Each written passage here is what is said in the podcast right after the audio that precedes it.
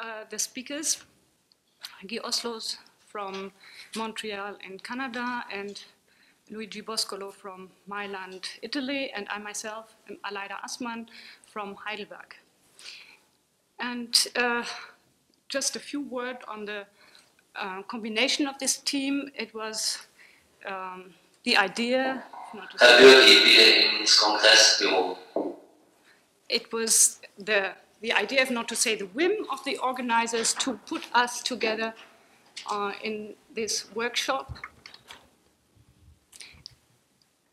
The reason for this mix, this combination, is that uh, we are all of us working on the common topic of time, although from very different perspectives. Um, both of you are working as clinical uh, therapists. And I myself am um, coming from literary studies and cultural theory, so I have a different vantage point, and we hope to get a, a fruitful discussion started between ourselves because time is obviously a subject that is not to be reserved for family therapy. Uh, but has wider context, and I hope to bring in some of the wider context within the process of this workshop with your help. The way we uh, intended to organize the material in this workshop uh, is that the two uh, therapists start today, each of them presenting a paper of about uh, half an hour or 45 minutes with an intermission in between and a discussion following the presentation.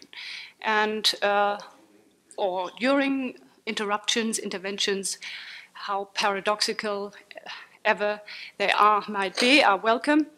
And the topic of tomorrow will be the presentation of a video which Luigi brought, and um, also my presentation, which will, as I already said, try to widen the contexts of the topic of time in the in literary and philosophical and cultural um, areas. I want to ask you, uh, to start with your presentation. okay, the idea was to present uh, ourselves. So uh, uh, I can present myself by saying that I am Belgian, uh, French-speaking Belgian, and uh, after studying in Louvain in Belgium, I went for 17 years. Uh, 17 years, yes, in Switzerland and now since five years in uh, Canada, in Montreal at uh, McGill University. And uh, I work as a psychiatrist and since 20 years as a family therapist.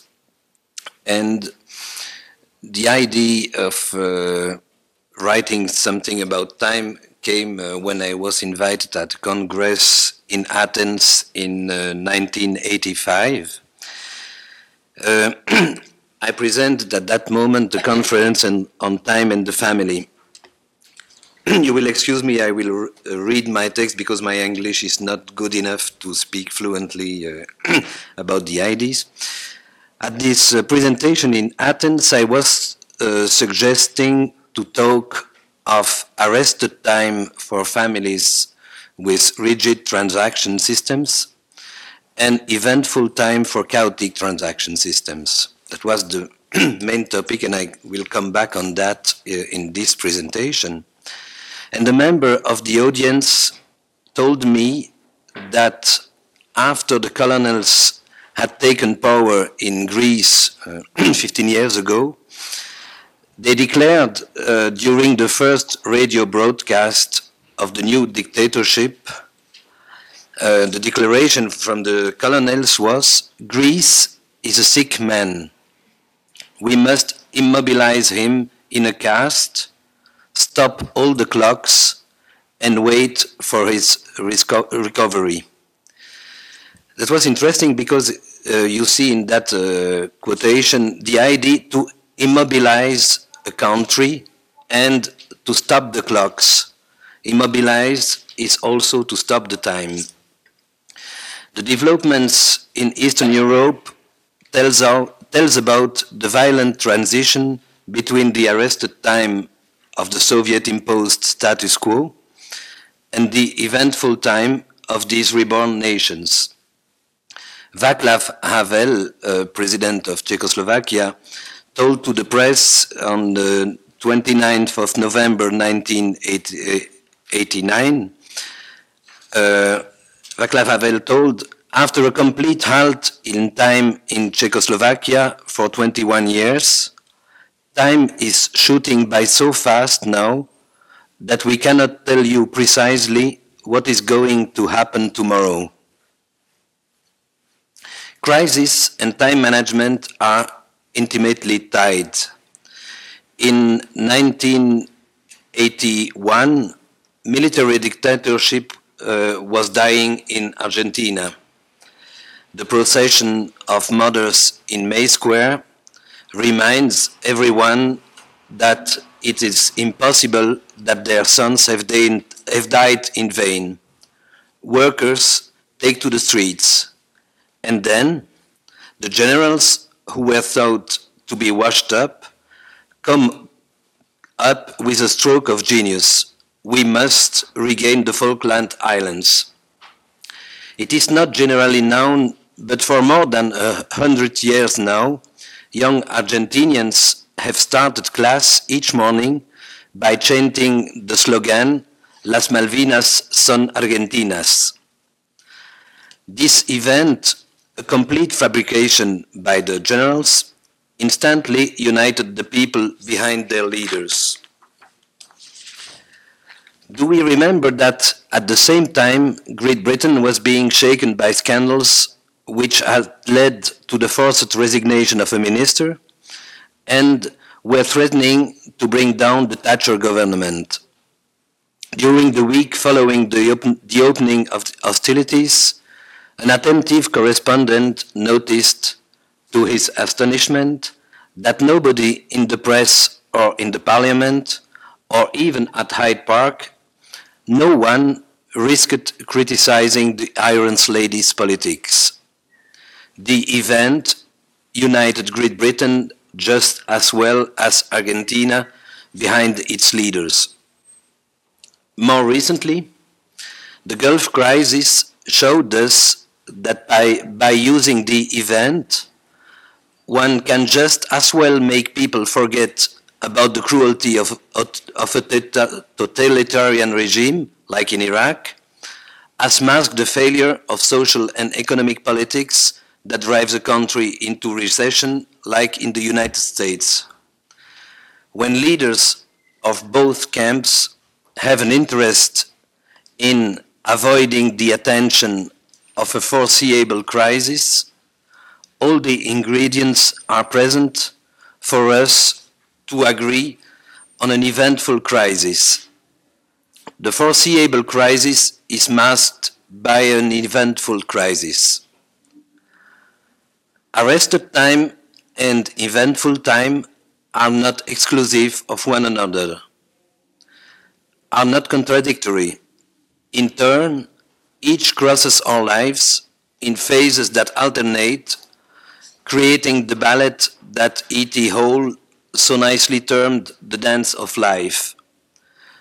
The dance of the ages of life, the dance of tensions and rests, the dance of the event and of peace. that was a kind of political introduction to the theme of time. The way in which time is lived and perceived differs according to the subject, the place, and the circumstances. Time does not have the same consistency in the dentist waiting room, at work, on holiday, or with a loved one. An already ancient experience made me realize that it is also not the same for all families or for all therapists, and that the perception of time is a factor in the production of pathology as well as in that way the therapy is carried out. A group of uh, experienced therapists uh, met in Paris for a session of intervision. That is what we call a reunion of experienced therapists who show each other videotapes of treatment sessions in order to compare therapeutic techniques and discuss points of theory that may emerge. Each presented a problematic family situation to the others. One participant, used to working with families in which the identified patient was usually either a delinquent or a drug addict, presented a family in which the identified patient was a young 25 year old woman diagnosed as a mentally defective psychotic. She took little verbal part in the session and repetitively, repetitively looked at her watch. At certain moments, she shook her arm, tapped the watch, and held to her ear to listen of its ticking.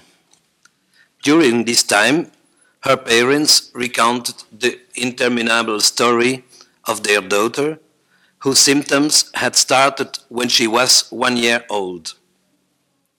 One participant in the intervision group, who was used to working with families with rigid transaction, first pointed out that the patient wore the watch on her right wrist.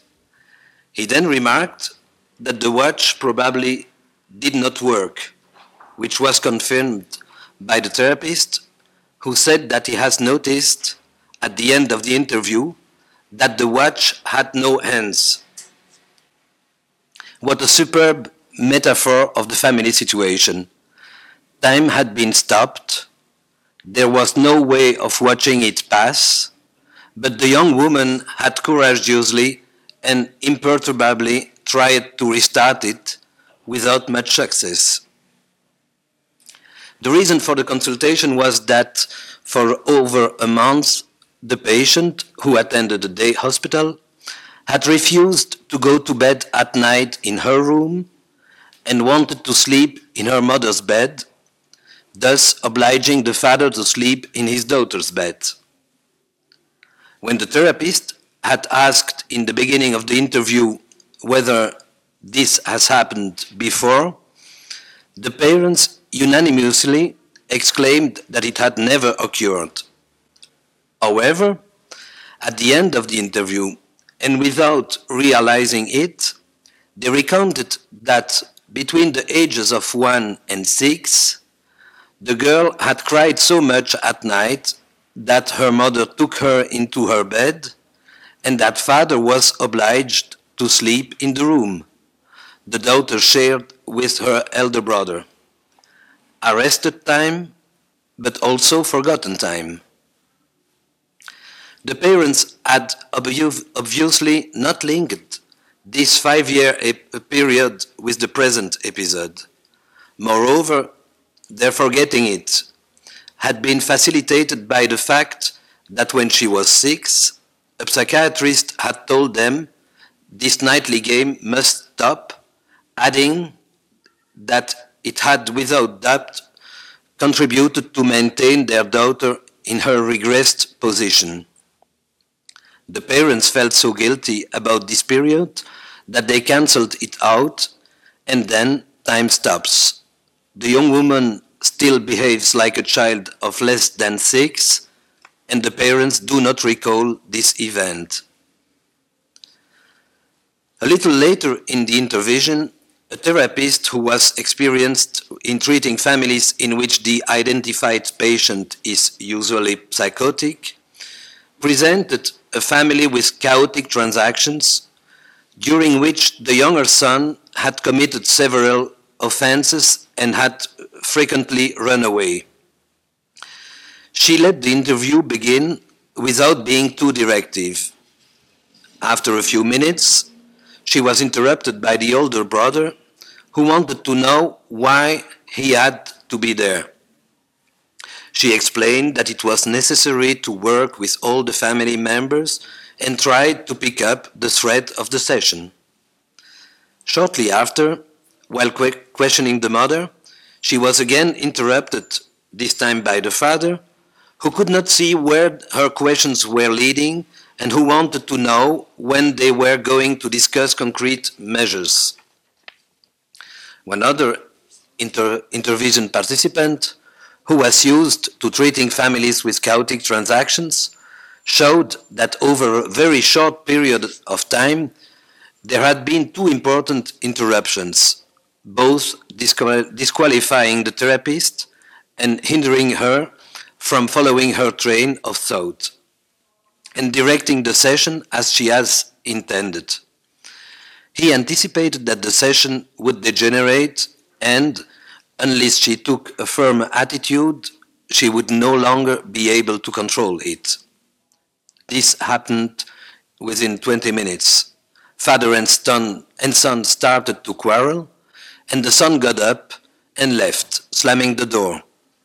This put an end to the interview, and the other family members refused to continue if the person for whom they were consulting were no longer there. In this family, and indeed in the interview itself, time moved to the rhythm of events, what we call eventful time. No need to look at one's watch. One incident succeeds another every five minutes. But it also moved to the rhythm of forgotten time. Each new incident drove out the preceding and prevented it from being memorized, understood, and used. This eventful time was not only a handicap for the family, but also for the therapist, who found herself continuously challenged with each incident interrupting her thought process and stopping her from utilizing what was happening. One speaks too easily of acting out for these families. Acting out is not the cause of their chaotic functioning, but only one of the consequences. If incidents follow rapidly one after another, what use is there in making a plan that can, that can never be held, be held to? Why not just allow oneself to be carried away by the incidents and react when it seems useful? These two case studies enable us to assert that, first, families do not inscribe themselves in a time scale in the same way.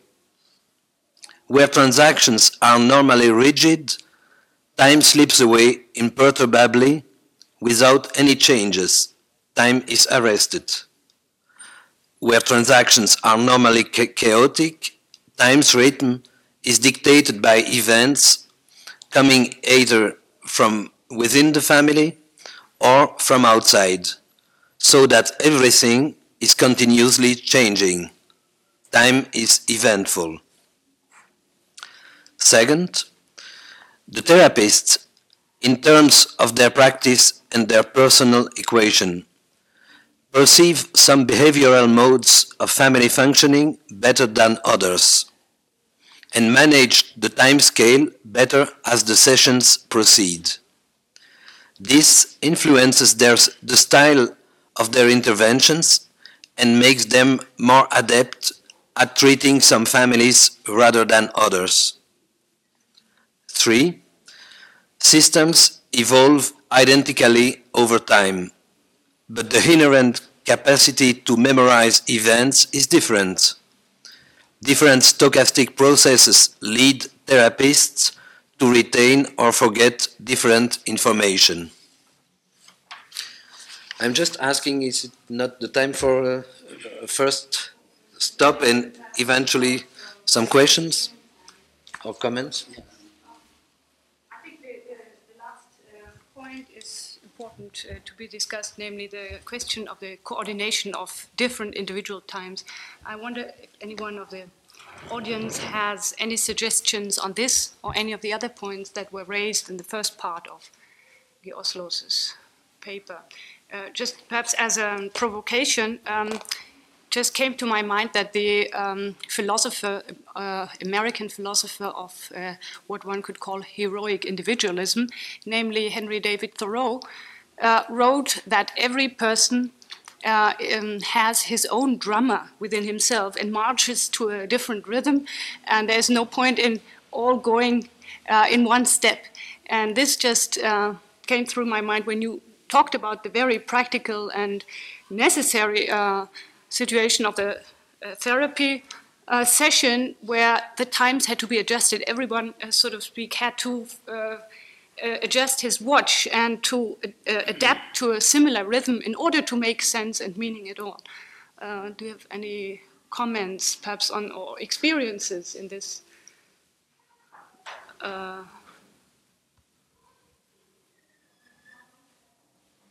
particular Maybe, yeah, well, but before answering, there's some ideas. There's one, one point I would like to ask a question, maybe we get linked these things. So when you talk about time, arrested time, uh, like in family with uh, rigid pro, uh, pat- patterns, yeah, um, versus the eventful time, yeah, uh, the chaotic family. Uh, the time is seen by a person outside the observer, uh, an, an, an outside observer uh, who distinguish this arrested time and instead, uh, no, the chaotic family instead is the eventful time, or is the people inside? Because I think a, a first important distinction is who define what time. no? So uh, my one point is that uh, within a family, for instance, also Havel, you mentioned, no? maybe five years ago, there was not a feeling that the time was arrested. People living in the East. But they get the feeling now because they are observer from another perspective. After a crisis happened, then they can become observer of the time before and the time now that events are going very fast. So my impression is that uh, when we describe the families and the time in the family, in the individuals and in the system, family system, because there is a family time, there's individual time, family time, social time, anthropological time. There are different kind of times that we can distinguish. That's why I, I would like to come later soon. But my point is, uh, if you say that this is the description of an external observer, like clinicians, you know, who see the time arrested in one kind of family and the others, yeah, that, that's to me is all right. No? But within the family, the different observer no, of their own time, they, they will not see this. The many, many family members uh, uh, of stuck families, like family with in rigid transaction, they, are, they don't have the feeling that time is arrested. Actually, when you treat them, you start to feel that the time is arrested and you get upset. No? As a therapist, you feel no, they don't move. The time is no, like an, a symmetrical couple. They are always in the same point. It's the therapist start to suffer. No, they don't. For them, it's their, their time. So, uh, so what I'm trying to say by this is important who distinguish what. So if uh, it's the therapist or the external observer who make this description, is all right, but inside have different perception of time. I don't know if you if there's something to say about this. Yes, I agree completely. Uh, when I began to uh, to write that that paper uh, eight years ago, I think uh, it was precisely because I had this experience with the, the girl with the the watch without hands, and that was fascinating because uh, I was the observer of the situation. She did not know what she was doing, but during the entire session, she was uh, thinking uh, on the, the watch and trying to hear a watch who was still since many years. And I observed after that in psychiatric hospitals that very frequently psychotic patients have watches who don't uh, function. Yeah. And they always listen, and every morning they put on their watches because it's important to have a watch, even if the time is arrested. So you, I agree completely with you. It's an observation from a, an external observer, but it's also in a way lived internally by by the person. But they didn't, they don't know it. Uh, they don't know that. Uh, Yeah, but you see, you go back to the, well, to the point, I mean, in terms of individual times. I, my impression is that uh, if we talk about individual times, no, the individual time is variable in the individual, no? uh, according to the moment he's perceiving, uh, to many many reasons, variable, and the individual time in a family is not the same in all individuals. For instance, if in a family you, you see you have a maniac person, manic the time goes very fast. In a depressed patient, the times go very slow. Yes. Hmm? For instance, a depressed, a depressed patient the family, in depressed, the time is very, very slow, and it creates a problem with the other one, who have instead, that's called quote unquote, a normal kind of individual time. So there is a problem between, between individual times. But usually, people in a, in a family or in society find a coherence. What we talk about the coherence in the intercon in, in, the relationship, and so very often in a family, more or less, the, the individual times are fairly similar. Mm-hmm. Although there are moments in the family, the time create a problem, like in adolescence. When you see adolescents, for instance, they start to get connected with other system, in which time is different. It's fast. They get connected in getting out of the family, and they start to put pressure within their parents, and then the parents maybe they have a slower time. Then you can create a, a problem in adolescence between the time of the parents or the time of, of the children. Yes. So there's some variation. Because uh, w- w- to I, me, I should say the coherence is, you, you will find the coherence when there is no identified patient also. Then there will be a, enough coherence between the time of all members of the family. But the identified patients uh, frequently shows that something is wrong in the family functioning and can, uh, as an adolescent, show it uh, with another time as the parents, as a manic in another time than the, than the other family members. When he's at the time of the other family members, the others say, uh, don't, don't say he's a patient, he's, uh, he's sick. It's when there is a difference uh, that uh, somebody is quoted as pathological. Uh, the second thing I wanted, yeah, This concept is interesting because uh, one view is that uh, you have to see the individual time in relation to the family time. Also, family has its own time. yes, Uh, then you have to see the family time in relation to the culture time around. So, for instance, family is supposed to develop. To, if you take the developmental view of family, step by step, the, one of the tasks of the family is to individuate, separate for its members. In quote unquote pathological family, what means pathological, very often you see people do not individuate, separate fully, all of them. Yes, There's some of them, very often is the one who call designated patient at certain point is the one who have more difficulty. And then you can see the difference of time you're talking Yes. about. Then the family gets stuck into trying to solve the problem, Uh-huh. in trying to make the other person stop in time to move. And then they get all stuck. It's Yes. like the attempt solution become the problem.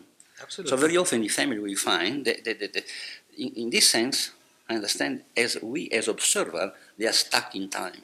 I don't know if you- But we are observers, but we are also participants because uh, usually one therapist works with the same kind of family uh, for many reasons. Because uh, in his institution there are psychotic patients, so he works mainly with psychotic patients, or he works with drug addicts, so uh, mainly uh, he has he's in a, an eventful time.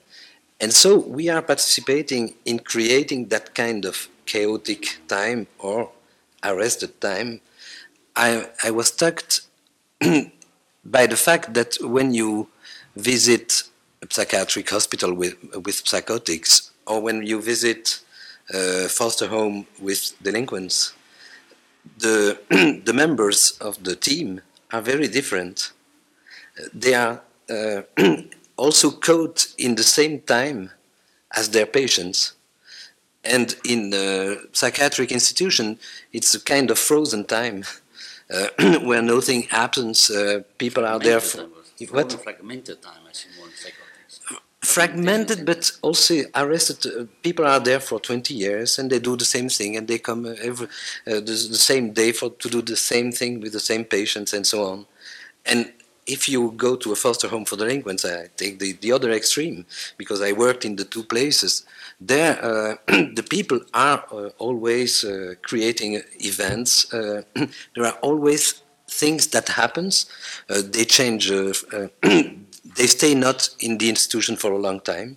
They work there for two, three years maximum, and so on. So we are not only observers, but also participa- part- participants in creating a kind of social time in the institution that is reflecting kind of time in which the patients are usually living at home.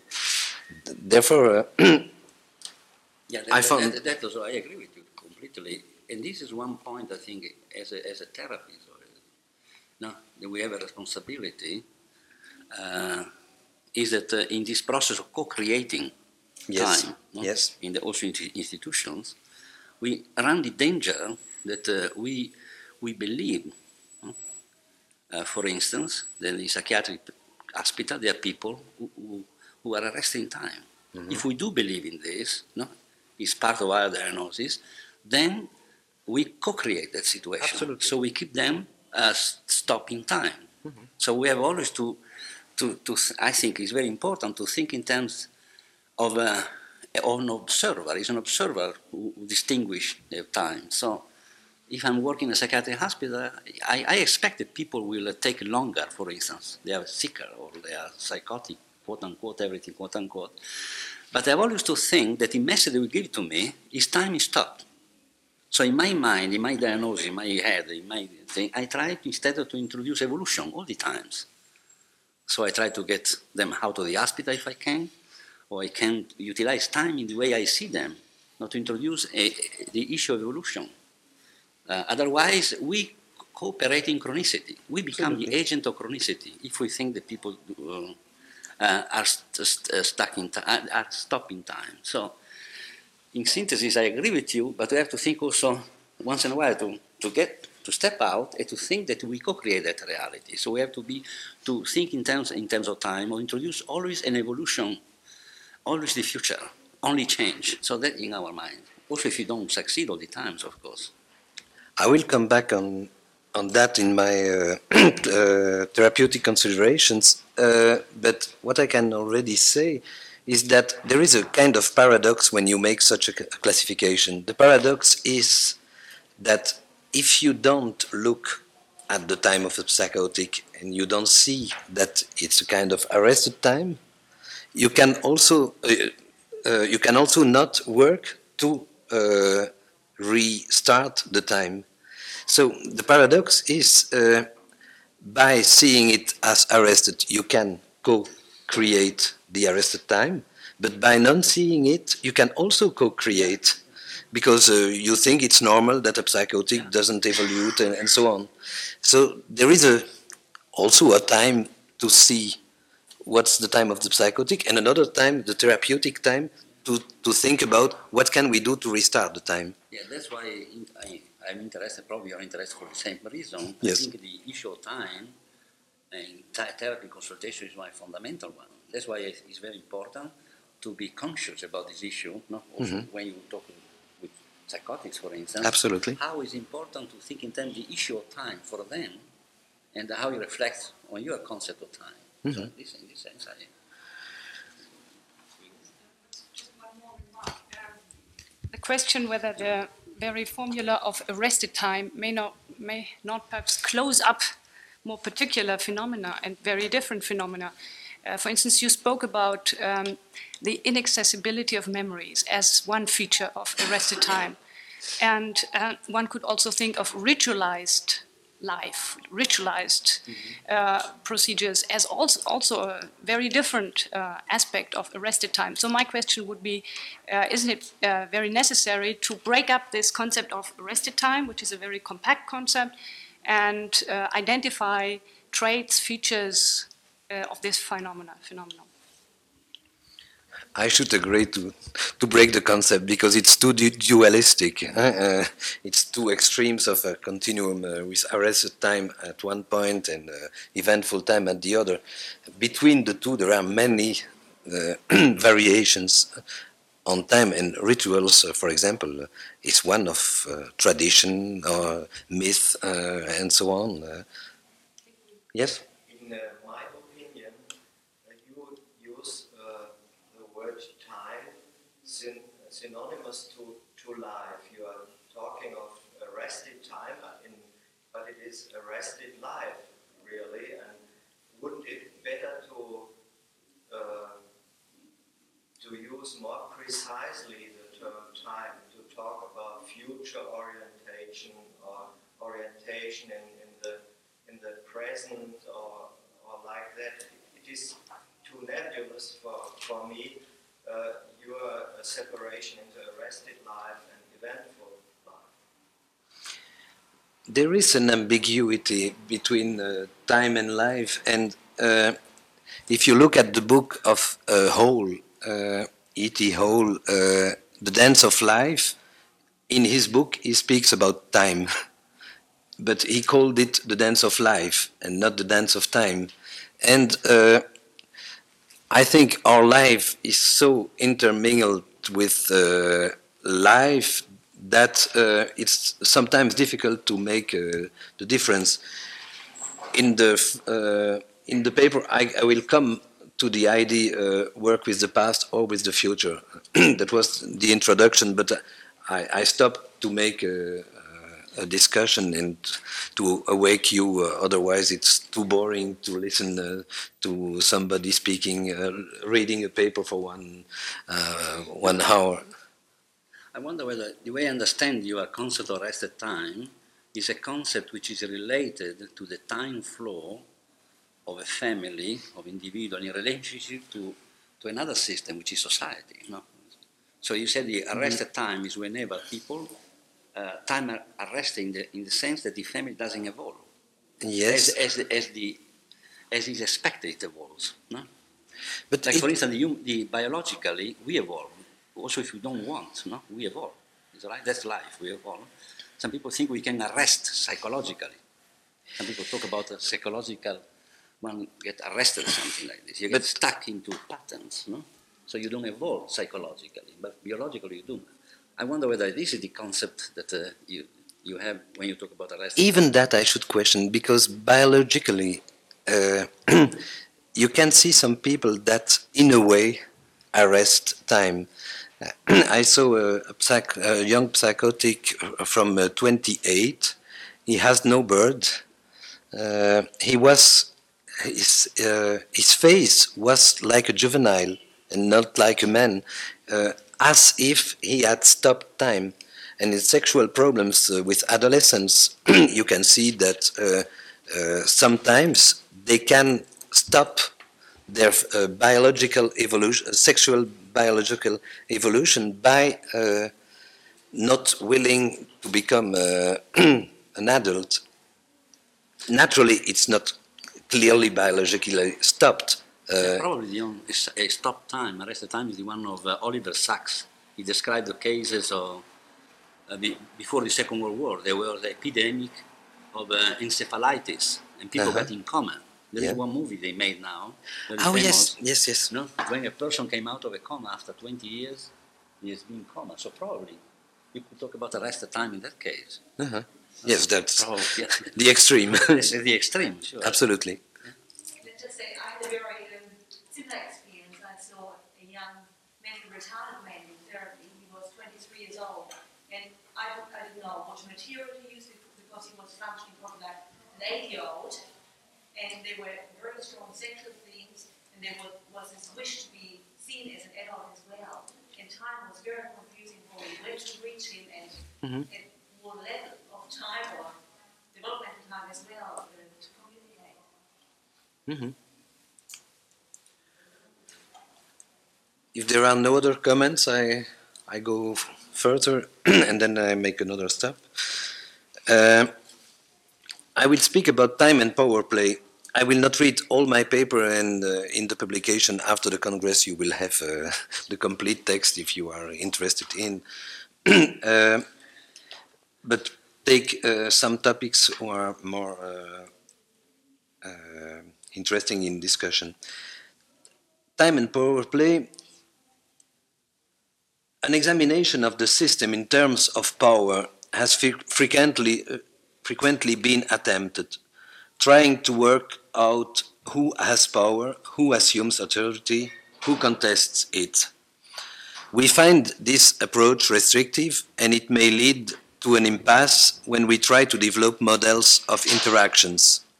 It arises from the epistemological error of insisting on attributing, attributing power to one or more elements in the system.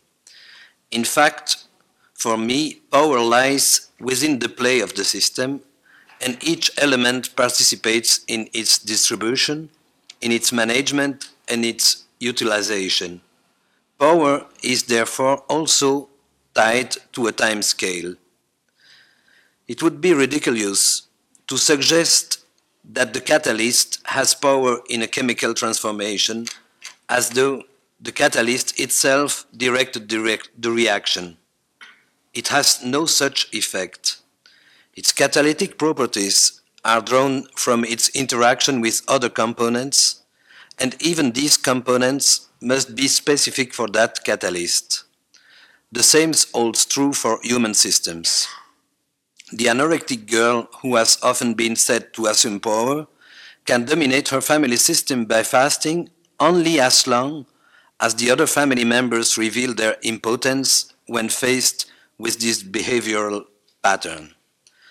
The peculiarity of a symptom, which cannot be seen as being intentional, only produces a result, an emerging property, if it interacts with certain specific qualities of the other members of the system. Once again, time plays a fundamental role. In families with rigid transactions, arrested time is the result of a systemic game where authority is annulled, and this in turn stops conflict from engendering change. The paradoxical power of the double bind itself disappears if the two injunctions of a different logical order are considered two injunctions that are not concomitant. The double bind can only exist if the time that separates the injunction ceases to exist. Arresting time prevents conflictual transactions. Avoiding conflicts means that it is necessary to stop time. Clinical observation confirms this. Negotiation of anything that could bring about conflicts or a crisis in rigid families is put off until later, and most, of, most often forever. When the therapist provokes a crisis, he or she brings conflicts to surface, and in doing so stimulates the process and thus mobilizes time. The therapeutic importance of this statement is immediately obvious. In families with chaotic transactions, conflict is permanent, but governed by events, or it is the conflict that creates the event. Passing rapidly from crisis to crisis, from incident to incident, these families are never able to find solutions to their conflicts unless it is in continuous acting. Power lies in the play of events. Instead of mobilizing time, it becomes necessary to slow it down so that conflict can be resolved in other ways than by taking action, which settles nothing, indeed, unsettles everything. In fact, action is an attempt to seize power that would be disqualified as soon as it was wielded. Here, clinical observation also shows that it is the person who appears the weakest in the systemic game who, in fact, activates and creates the events, thus giving the impression of holding power while at the same time manifesting that he or she has known. This seems of prime importance in the understanding of acts as disturbing as wife beating, child beating, threatening with firearms, or any other form of aggression. These acts are always the sign of a loss of power, of fear, and thus of a loss of control. Reintroducing the notion of time in order to understand better the sequences that have brought about the violent act normally enables the issue to be modified. Isomorphisms, isomorphism appears also in political systems. Under hyperstable dicta dictatorships, be it the dictatorship of the people or of the generals, structures become more rigid, time appears to stop, and histo historical memory is fixed. In 1984, the book of Orwell, Orwell goes even further and imagines an office that is given the, the task of rewriting and remaking history, obliterating all trace of past events that do not suit the policies of Big Brother. In systems with rigid transactions, power lies in the game.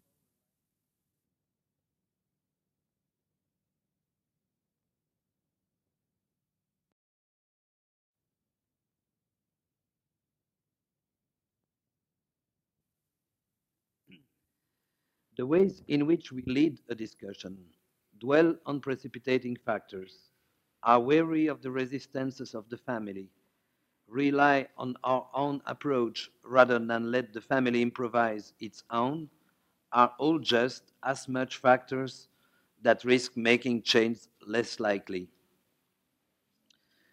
Time is a precious ally because it permits the family to evolve, that is to say, to experiment with new solutions. We must activate that process in order to allow emerge that which I call their auto solution. To play with time is to accept unpredictability. The Greek philosopher Heraclitus said, Time is a child that plays with pawns. To accept unpredictability is to be on guard with our hypothesis of change and to favor their innovations. Most of the time, we work too hard and, having done that, extinguish the creativity of the families. Yet we know that if information flows, changes become possible. Is this to say that our intervention should limit itself to circularize information? Yes and no. Yes, because a family which informs itself, with the therapist's help, on its own functioning, has all the chances of finding the resources necessary to solve its problem. No, because it is more often necessary to activate this process, to pull on the trigger, to conquer the force of habit. And it is necessary to remember that getting information to circulate is not to collect facts, it is to make people talk, is not even to further dialogue, but to make emerge the difference that makes a difference, as Bateson said.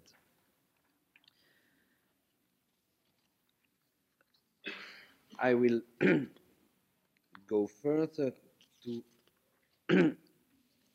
come to an end and then make another stop and then give you a paper with uh, the therapeutic consequences of uh, seeing these two types of times. The families, for me, have the necessary abilities to bring about the changes which they need as long as we let them experiment with their auto solutions and as long as we activate the process that authorizes them to do so. They need time to change. They need to have a future. Therefore, I propose the following postulate. A family cannot be confronted with a problem they cannot solve. It is a postulate and therefore does not need a demonstration. Recently, Prigogine and Stengers reminded us in Le Temps et l'Éternité, I don't think it's translated, that physics itself has a hard time keeping track of time. Stephen Hawking, in A Brief History of Time, presents the same ideas. We are not all that different from physicists. In Switzerland, where I lived 17 years, if you ask for directions, it is very likely you will be answered, you will have a better time going that way. That's a Swiss uh, way of saying. But I find it uh, marvelous to have better time. It seems to be an acceptable program just as much for therapists as for families. we will have a better time permitting them to understand rather than transmitting our understanding. We will have a better time leaving them the responsibility of change rather than being the agent of change ourselves. We will have a better time opening ourselves to unpredictability rather than wanting to control everything. They will have a better time finding their auto solutions rather than following our advice. They will have a better time being able to experiment before deciding. They will have a better time committing themselves to the future rather than dwelling on the past. So, uh, we can perhaps react or have some commenters, and then I will give you uh, papers because it was more easy. I've got a question. There could there be some families where you have um, arrested time and eventful time, and both extremes happening at different times? Uh, absolutely. Um, I call that alternating families because there are some families where uh, they live a kind of arrested time for a long period of time, and then a crisis occurs, and everything is uh, destroyed, and they live for uh, one, two, three years in eventful time. I had a, a family. Uh, I knew that family when the boy uh, was um, drug addict, but this family had before uh, consulted, and it was a family with uh, neurotic problems, very uh, rigid. Uh, the boy became uh, drug addict, and at the same time, father lived, left mother to live with his secretary, and the girl ran, ran away and became a prostitute. Uh, the boy was arrested in Thailand, and the mother took the, the plane to go to free her son, who was condemned for 25 years of uh, jail. And to do that, she did prostitution with every guard of the prison, and she succeeded to free the boy. All that uh, uh, tempest uh, took two years, and the family came back. Uh, that was in Switzerland, in Lausanne, and uh, father came back at home. The, the girl also, and the son also, and nobody heard about that family for two years. And then again, the boy became a drug addict, and then we, we knew that family uh, who, was uh, for treatment. But they oscillate, uh, they oscillate between arrested time uh, when they were in rigid functioning and uh, eventful time when they were in a cha- chaotic functioning. That was an, an extreme. But I, I, make al- I make also the, the hypothesis that when in a family a, psycho, uh, a psychotic boy or girl erupts in uh, psychotic uh, symptoms, uh, it's a way of trying to put an event in an arrested time. But uh, that way of putting a, an event is not a good one because the result is that he is brought uh, to the psychiatric hospitals and everything is fr- frozen. And frequently, the, uh, you, you have heard certainly about that. The families say, I hope you will uh, bring him back as he was uh, before. And I say always, no, I cannot do that. Uh, I cannot bring him back as before, but as later. Uh, nobody say that, uh, bring back us later, but that's the idea also putting in them in, in a future that cannot uh, never be the same. Yes, um, talking about um, future and past in this sense, later and earlier stages. Uh, what strikes me is that there is an underlying affinity between similarity between arrested time and eventful time, namely that both are restricted to the present. It may be an eternal present, it may be a very momentary present, but uh, in both uh, cases, the dimensions of past and future are excluded. And now, I would like to know uh, what a therapist um, uh, thinks of in ways of uh, strategies, um, how to introduce the sense of continuity. Do you, uh, what do you do to break up this kind of presence? I will perhaps uh, answer with the with this uh, table, but before I your uh, intervention brings me a, a quotation uh, of uh, Husserl, the philosopher, who said, but I must quote it by memory. The no, perhaps I made a translation. Yes because I, I thought that about your paper, so I translate. Yeah, Husserl said, making, making a present become present is at the same time the, pres the present retention of an anticipated present and the present protention of an anticipating present. Uh, what?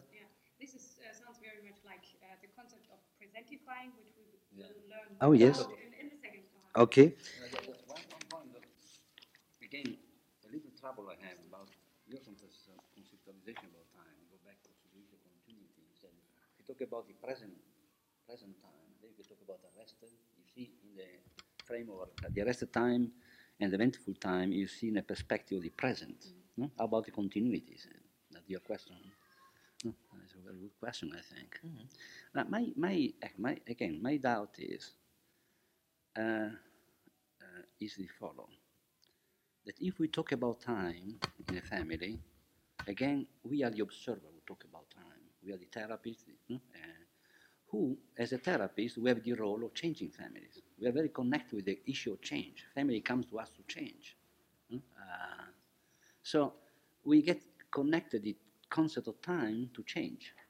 So suppose the family doesn't change, we see doesn't change, then we might say that the time is arrested. Mm-hmm. Because we, we link this concept, because that is your, our task, is to change. But I wonder whether a family that we consider as arrested in time, because they have rigid repetitive time patterns, if this family is seen by a lawyer, for instance, no? or by an economist, an economist consultant the family, and he sees the family in terms no, how this family is doing economically. He might find, for instance, that this family is doing very well economically. I, I'm seeing fathers no, of um, mothers Absolutely. or family like this extremely successful in business, for instance. In Geneva, so, bankers. In uh, Geneva, bankers. So if an economist sees, then he, he sees, when he, if you think about time and, and his family, for instance, he might come with some other ideas. What I'm trying to underline, when we talk about time, about what we see in the outside, if, uh, is the time that we distinguish from the position we have. So I think you have a very good question. So Probably if you talk about the resting time and you think in the, in the present, because I think you can think only in the present, no? I will talk later on about you about this issue. Then it's like you talk about the family that uh, it's like there is no continuity, it's stuck because it doesn't show change. Because for a therapist, a therapist is asked to do something to change the system, not just to observe it. It's not a poet, just observe. No? So if a, if a system change, then you can say it changed too much. Like for instance, your eventful time, mm -hmm. you know. Uh, and um, so I think in this in this concept, uh, what I see is there is a, a heavy link between time and change, mm, seen by a therapist or consultant who see an observed system uh, undergoing, uh, having an effect on his own action. In this sense, I make sense to me. Otherwise, I I get confused. I don't know if. Uh,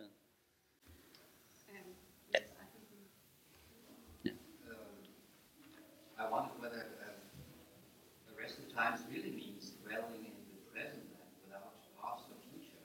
Uh, I, I, remember the, the example you gave at the very beginning, the family uh, who forgot. Yes. Like, uh, the, the incidents, the incidents of the little girl sleeping in the bed of Uh-huh. Um,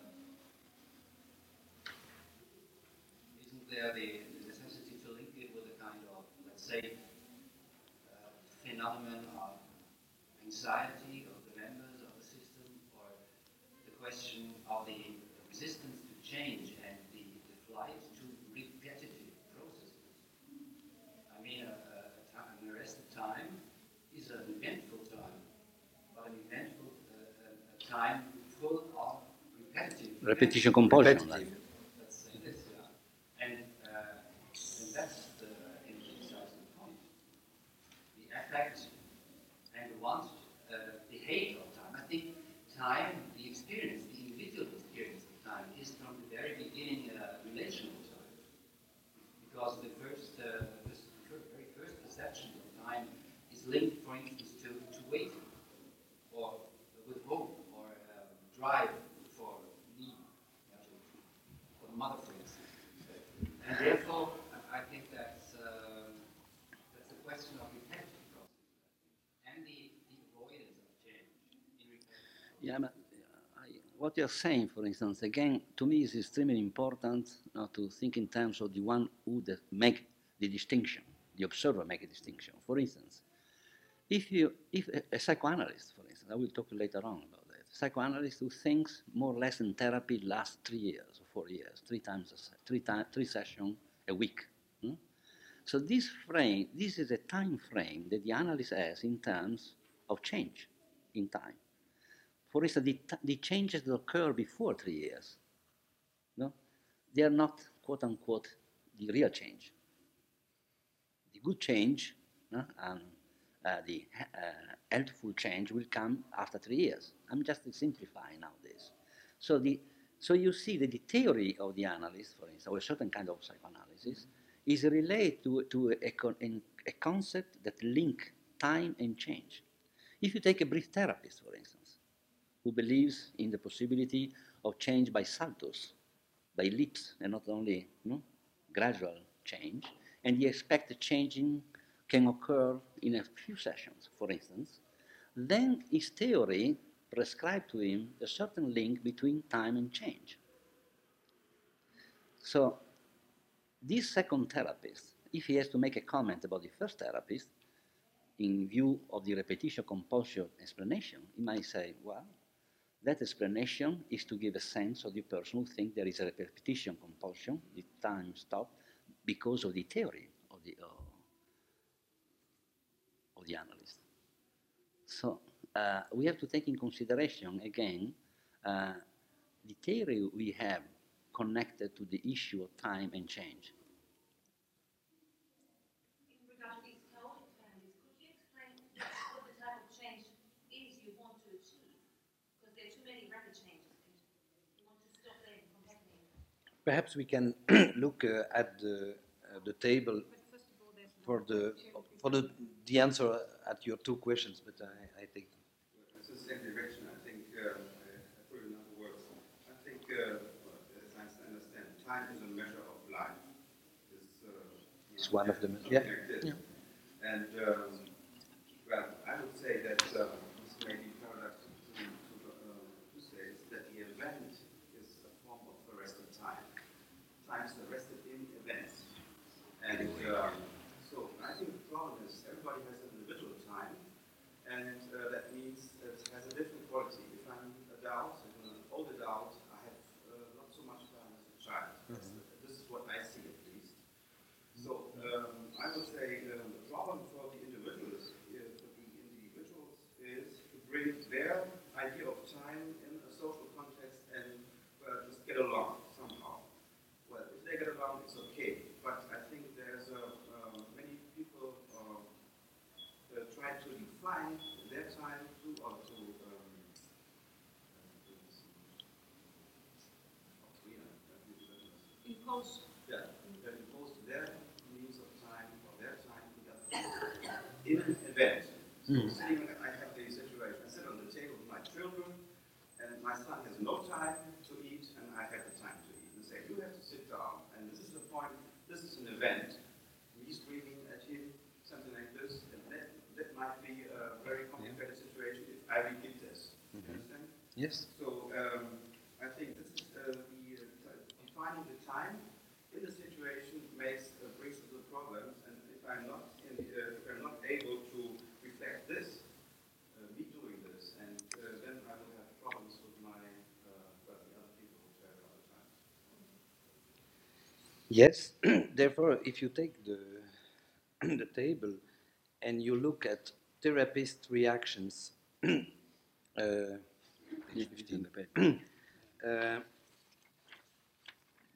I've put. Uh, uh, uh, I will not read with you a perception of time because it, it was what uh, I explained. But in therapist reaction, when you work with families with rigid transactions, uh, very easily you forget the content of the session and the meaning escapes you uh, at the first session. You need to go out, you need to discuss with the co-therapist and so on to remember.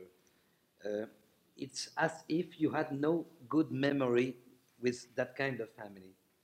You tend to, uh, usually uh, young therapists tend to uh, hold overlong sessions with the, with the illusion of gathering more information because you, you take information and that's no information and you don't know what you want to know. So you try harder and harder and you have nothing. And you feel confused at the end of the session. Therefore the in that kind of families for me the therapeutic strategies go in the sense of mobilize time by stirring up crisis in order to get out of rigid patterns but also respect the fear of changes, even taking a paradoxical attitude of no change. A very important point define the relation in order to escape from fixed symmetrical uh, relationships.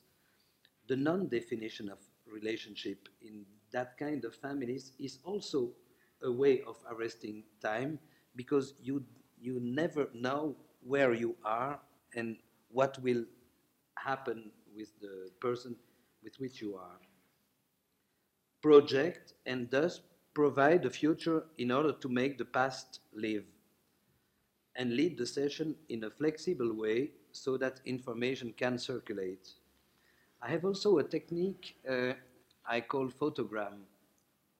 Uh, what I will say, uh, I ask to the members of the family to uh, choose five, uh, that each person should uh, choose five photos in the album of the family of, uh, and each person must do that alone and bring it at the session.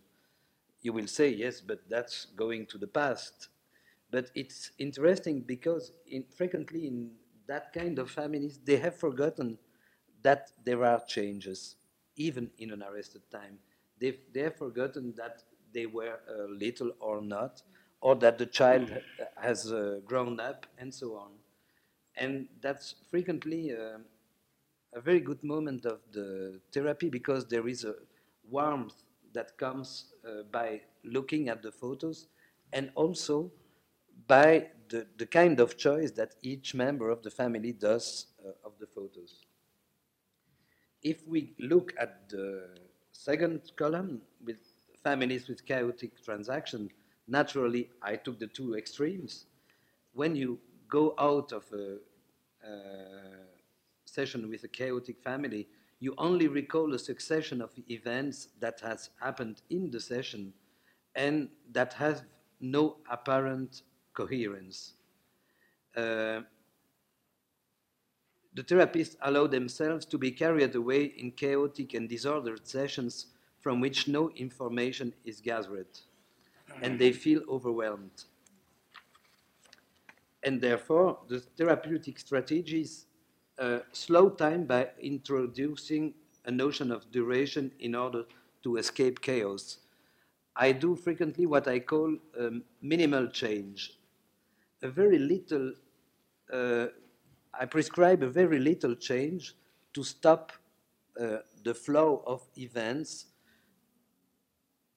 and in order to escape chaos, provoke limited change in order to introduce permanence, specify the contract in order to escape from eventful acting out, with them, it's not so important to definish the relationship, but definish a very good contract and hold firm on that contract.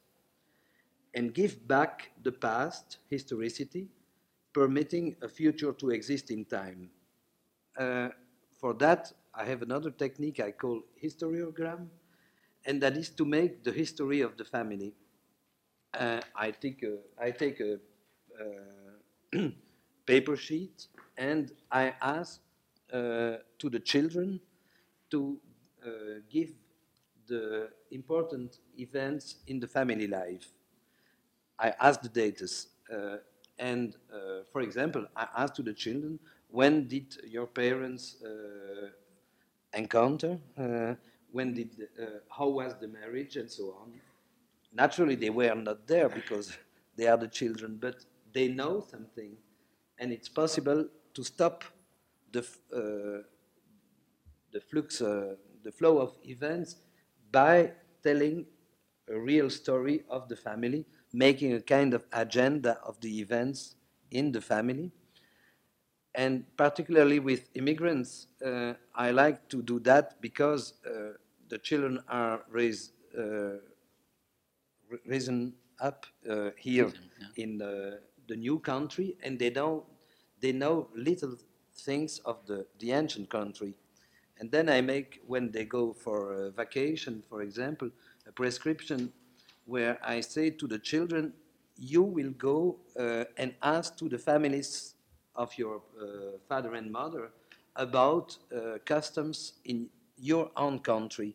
But you, the parents, you may not say anything to the children. They have to go and ask. And at the following session after the, vacation, they will tell us what they know about uh, tradition to go out, uh, to uh, marry, uh, to, to have a, a boyfriend, or, or so on. And that's interesting because then the, the immigrant children bring back in the session the tradition of the family, and the parents are placed in the situation to say, yes, but here it's not the same. Instead of that, usually the children uh, are the one who say that uh, in that kind of family. That are little strategies uh, that I use to stop the time in uh, families with eventful time, but naturally uh, the time is too short to to go further in that. I, But I think uh, it is time to stop uh, here and perhaps to give us um, 10 minutes relax before we start with the second part. Uh, do you agree? Or Five minutes, just Five to minutes, yeah. stretch and, Stretch. and make room for more information. So we are ready for the second part. Let's Guy and I introduce.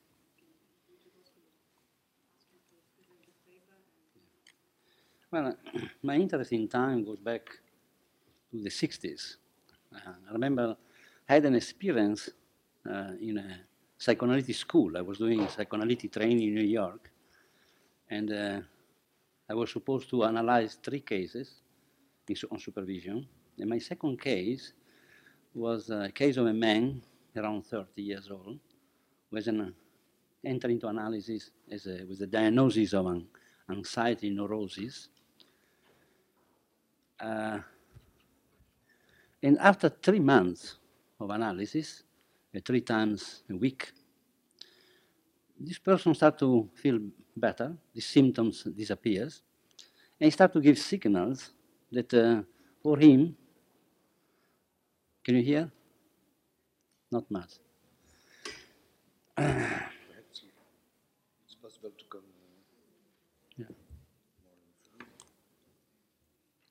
I was saying that I got interested in time uh, in the 60s during my psychoanalytic training. The second case I saw uh, uh, was a case of a man about 30 years old with anxiety neurosis. Uh, it was my second case. I, had suppo- I was supposed to no, do three cases for the school. Anyway, after three months, this person started to feel better, feel good, and he started to give me messages that he would like to finish analysis. I was kind of excited because I felt, you know, that was a success, and um, I was also a little bit bewildered. No? Uh, and that time, my the analyst, the, the didactic analyst, the supervisor, was in vacation in, the state in, in Europe. At that time, analyst had a lot of money, kept coming to Europe for two, three months vacations. So he, um, when he came back from Europe, no, he asked me about the cases I was seeing, and I present this case. I was very happy, no, showing no, how this person did well in analysis. And uh, he listened at me, and then at a certain point, uh, he said, "It seems like you are thinking that this person is cured." So timidly, I said, "Yes, why not?" so then he started to make the interpretation of juvenile enthusiasm. He said, "That is a juvenile enthusiasm." This, and then he started to show me or tell me how I did not understand that the patient was seducing me in thinking that he was healthy. It was a classical flight into health, it was called, no? which was a resistance, of course. Mm-hmm. As he told me about the resistance of flight into health. So as he was telling me, I felt, of course, less and less happy. And since he was the authority, I had to believe him. So he told him that is the no, is an, uh, is a resistance of the patient, and uh, should go uh, back no, the next session to start to work on this resistance. Then my, my first thought was, but if I go to tell me, to tell him that a resistance, when he tells me that he's uh, cured, and if I tell him that he has to continue to come, although he felt he was cured, then probably he will start to resist seriously. this was my fear. So when I went back, uh, next session, I had my face was not very happy, like uh, no, like the previous sessions. And then I told with a non-technical language that he was seducing me in thinking was healthy, and he was uh, a classical case of a flight into health, and so on and so on. I started to make interpretations without technical language, of course. And then I, I was interpreting, I noticed that his face changed, like my face changed when I talked to my supervisor that I thought he was doing well. And then I noticed in his face, I was in, of course, in the couch, I was seeing him from behind. I noticed on his face an expression like, should I believe to my perception or should I believe to perception of my analyst? And uh, he ended up by believing in the perceptions of it, in the perception of his analyst, of my perception. So from, that, from then on, no, then the rule, unspoken rule, was that the analyst will be the one who decide when normal behavior will emerge. But the analyst, no, he had the supervisor who told him when normal behavior would emerge. And then supervisor, where did he get information when normal behavior would emerge? From the textbook of the technique of psychoanalysis, of experience, and so on, and also from the theory. So these are thoughts that start to connect at that time. They were not very clear, because I need the experience like uh, the Czechoslovakian, no? They start to thinking uh, after they change, the system changes. So uh, what happened is there was a loop between the perception of the patient, the analyst, the supervisor, and the book. No? They were linked together. That somehow no? they prescribe a certain period of time, more or less. I'm talking about the psychoanalysis of the 60s, all right? I don't want to gain, I don't want uh, talk about that period. So it was expected that really analysis should uh, no, last usually a certain number of hundreds of hours, three years, no? three, four sessions a week and so on. So uh, that was something that I was starting to uh, be connected about the issue of time and change. Then when in the uh, uh, early 70s, I started to work with Selvini, Cecchin and Prata, with family. We started to do family work with psychoanalytic method first, and then we changed to the so-called Palo Alto method with a brief therapy method. So we started brief therapy um, with the MRI method with 10 sessions. We did one session a week, then we changed one session a month. And uh, the message we gave to the family at the beginning is therapy is 10 sessions. That's what they were doing in Palo Alto, that's what we did. And to my amazement, I was very skeptical because I came from the psychoanalytic field. And uh, I was still working as a psychoanalyst by side. I was uh, earning my, my bread and butter with psychoanalytic work, no? not with family work. So I was working for years on, hmm, like I had a left brain, left, left, right brain. I was split anyway. But what impressed me is that uh, I was curious when we start this uh, project of doing family therapy in 10 sessions. I was skeptical, psychoanalytic, the latest psychoanalytic devil was, no, was skeptical. I said, what are you thinking about in 10 sessions? But we start to see changes, sometimes dramatic changes that we couldn't even dream of before. Very sudden. We call about change by uh, uh, steps, no? leaps. And we found out that most of the family, indeed the great, great majority of family, finished therapy within the 10 sessions. And very often we saw great changes between the six and seven, eight sessions. All this experience uh, was written up in the book Paradox Contra Paradox. Already it's a very old book, but that was the period, exciting period, no, of working with a, with a time frame of brief therapy. Uh, so, um, well, that's the issue of time that to interest me because I thought the pragmatic effect of the idea of how long does it take to change. So the, the theory is very important. If one has a theory, and the practice also as a brief therapy, it tends to expect change in a brief period, like we used to expect in a year if we saw for 10 sessions, 10 months, one session a month, and we indeed saw great majority of cases to change. So the message was given to the family too, because when we started the first session, we saw it's a therapy is uh, 10 sessions. No? So the family expect that in 10 sessions they were supposed to show changes. And they, they, they show indeed changes, like in psychoanalysis, you, you uh, saw changes no? Uh, when you expected. I don't want to be, to be too sim simple. I just draw, there are some thoughts no? to think about. No? So this was the, uh, the, the, first idea, the, the importance of the time, the, of the theory we have about human relationship and change and time. I found these connections. That's why I insist also you are in, in talking about your paper. Next, uh, we start to think about also in families. No? There are the individual times, there is the family time. In individual times, for instance, there are some uh, rigidities. For instance, a parent who expect that the child is supposed to be an adult at the age 14, when it's a birthday, in the mind of a parent, he start to think now, or 15 or 16, now he has to show adult behavior. In that moment, for instance, the time of the parent, we expect a change, swift change in the child, or the girl, in the girls and boy, can, have a, can create a problem. If the boy and, the, and the, the girl do not calibrate to these expectations, if they don't calibrate, and if parents still insist in their head, insist that they, they should exhibit uh, adult behavior, they can start to build up problems. So the time frame of the parents are different from the time frames of the, of the uh, children. He's also a therapist. I go back to what I said before. I, I, I, I'm convinced now that uh, you know, each theory has its own time frame in terms of change. And I do think that each theory, every uh, frame related to a theory can be rigid. If it's rigid, it's not good.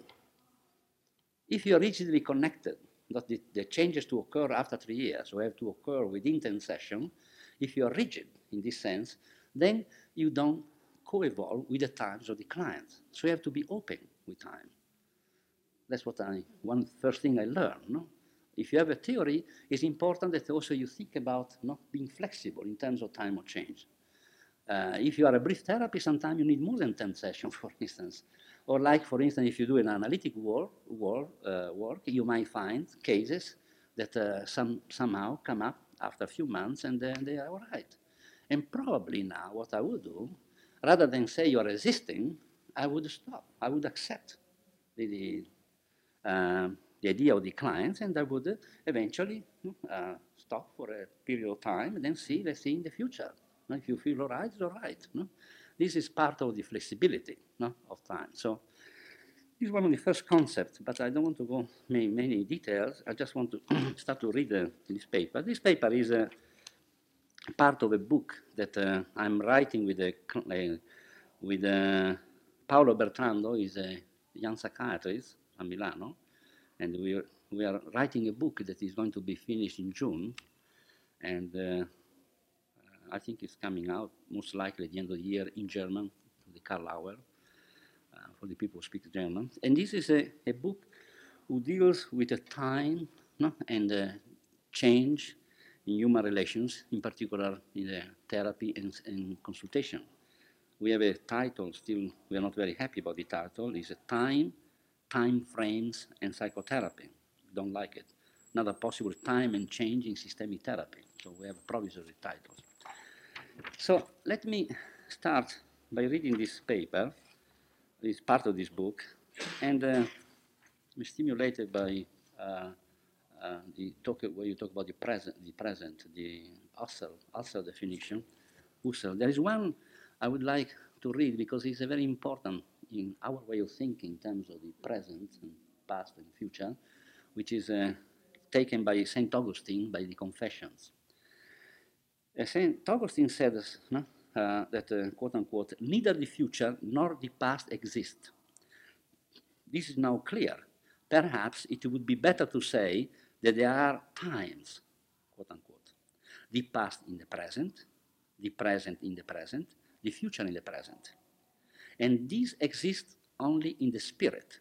Elsewhere, they are not observable. The past in the present is the memory. The present in the present is the intuition. The future in the present is expectation. This is unquote, St. Augustine. Right? Now, commonly during our work as therapists or systemic consultants, we find ourselves confronted with problems related to time. For instance, two marital partners stuck in the simultaneous expectation that one of the two has to give in first, quote unquote, if you accept my being right, then I will accept you being right, which is typical of a symmetrical couple in symmetrical relationship. I think a, problem in symmetrical relationship is really related to time. Neither partner accepts no, uh, to, to be wrong, at least once, to get a complementary position, uh, because if you would do that, it would introduce a sequence in time. So one the problem of symmetrical couple is a, a problem of time, I think, basically. That neither, neither one no, uh, take a, a, a, complementary position. They take a complementary position, this couple, when they are in schismogenesis, they are, they are breaking up. Either they are killing each other, or they are separating, or divorcing. Very often before schismogenesis, they, they, one all of a sudden will uh, start a complementary move. No? In the past was called one down move. And then the other will, will also, uh, if he does this, he will get another complementary uh, position. And then for a brief period, they, they can stay together and have a, no? Uh, some kind of uh, living without fighting and so on. Then these cycles usually last very shortly, not very long, and then they start with a long cycle of a symmetrical relationship, which time is cancelled. That's one problem of time, I think, a symmetrical uh, couple. Or a husband, for instance, who desires the wife he was in love with 10 years before, and not the no, now changed, almost alien one she has become. He's stuck in his mind, that's a kind of, I don't know if it's a form of arrested time. No, he, he has in mind the image of a person that he met when he was engaged. And now he thinks that uh, she's no good because she's no more like she was before. Without taking consideration, again, that time flows and change. We are, we are living system, we are changing systems. Uh, although we might think that living system, like uh, Heinz von Foerster said, sometimes we confuse no? um, what he called the uh, trivial machine is actually a non-trivial machine. That's, that's, that's the word. So some people think that we are dealing with trivial machine. So why you're not the machine I bought? You're the car I bought, you know? Now you're a different car, no? Okay. This is one of the issues we see in human relationship, which is related to time. Um, or a depressed patient, for instance, stuck by the weight of his past. Or again, the family of a psychotic blocked in its evolution unable to see any other future, or a therapist also, stuck with a client who has a different time frame. There are only a few examples, yet they demonstrate how easy it is for time to become a problem which may lead one to undergo therapy. Yet, we are convinced of still more. There is no psychological problem without a temporal dimension, and there is no form of psychotherapy that does not find itself working in time and on time. Time, as we understand it, is not an object, but an abstraction derived from our experience of succession and change on the one hand, and on the other from the stable presence of objects undergoing change. Time can be conceived of differently by different persons, by different groups of persons, or even by the same person at different moments. It is a methodological error to speak of one concept of time which is quote unquote truer than another.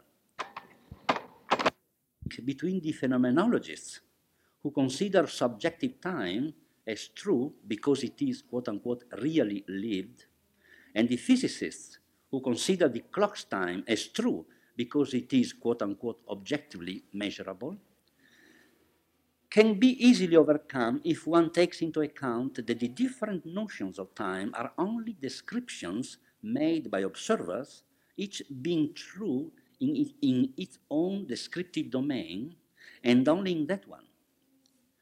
Different concepts of time are thus seen as different ways of describing temporal relations. It's possible to, to, to come to grips with time in the therapeutic context. At the beginning of the book, in the, in the preface, we will say that we choose is a, uh, to, choose, to choose the length of time as the one we look human relationship. So it's a choice we make. Uh, uh, and we see all the relation through this lens. Uh, the time frames and therapy. To begin with, the, to begin with, the object of therapy or consultation can be an individual, a couple, a family, or a larger organization. The system is outlined and defined by the observer. As a living system, it can be conceived from the point of view of time as a process of interconnections in constant change, in a continual state of flux. At the same time, the system has a history, a past that defines the meaning of the present events. The past, however, is in its turn defined by the present events and by existing relations. In this way, a, reflex, a self-reflexive loop is created in which past and present define each other reciprocally. That's one of the basic ideas that we use. The loop can be complicated by taking into consideration a possibility, that is, the future, which receives meaning from the past and the present, but which in its turn can connote them. A project can change the significance of present actions. The idea of a destiny, quote unquote, can requalify past events.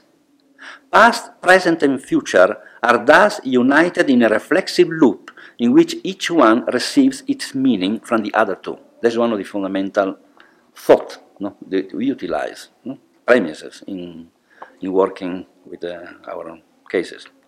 It is clear, however, that the present is the only time frame of action. From this is derived the assertion that all problems are problems of the present. To paraphrase St. Augustine, there exist past problems in the present and future problems in the present, in addition to the present problems in the present. No problem then exists outside of the present, or better, if it is outside of the present, it is no longer a problem, it is the memory of a problem or the possibility of a problem. The very idea that a problem is, is situated outside of the present renders it in, insoluble. For example, if the problem resided in the past, it would be impossible to resolve it, at least according to a linear conception of time, because the past cannot be changed.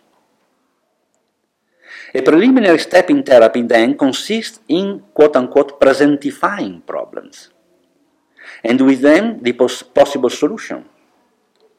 To presentify problems then implies, though, a fundamental presupposition that the past and the future can be transported into the present, that it is possible to create a past and create a future. So what we do in therapy is through conversation, we have the effect, possibly when therapy is successful, not to change in the present the memory, to change the past, and to change eventually the future. This I will talk later on. From a systemic point of view, it is the present that illuminates the past. From this comes a maximum attention to the present, to the here and now, to the present experience of what happens during the therapy session, from which, as a point of departure, it is then possible to investigate the past, a past which is in any case cannot be considered a linear process, but a part of the previously mentioned reflexive loop, which link past, present, and future. Our model leads to a continual recontextualization of time. The therapist acts in such a way as to introduce into their therapeutic system, that is the therapist and the client, differences which can lead to change and co-creation of new alternative stories. Change, in this view, is a discontinuity in time. The manner in which this occurs has been well expressed by Telfner. I quote her. The renewed attention to time will in fact permit the unlinking of the present from the past and the future.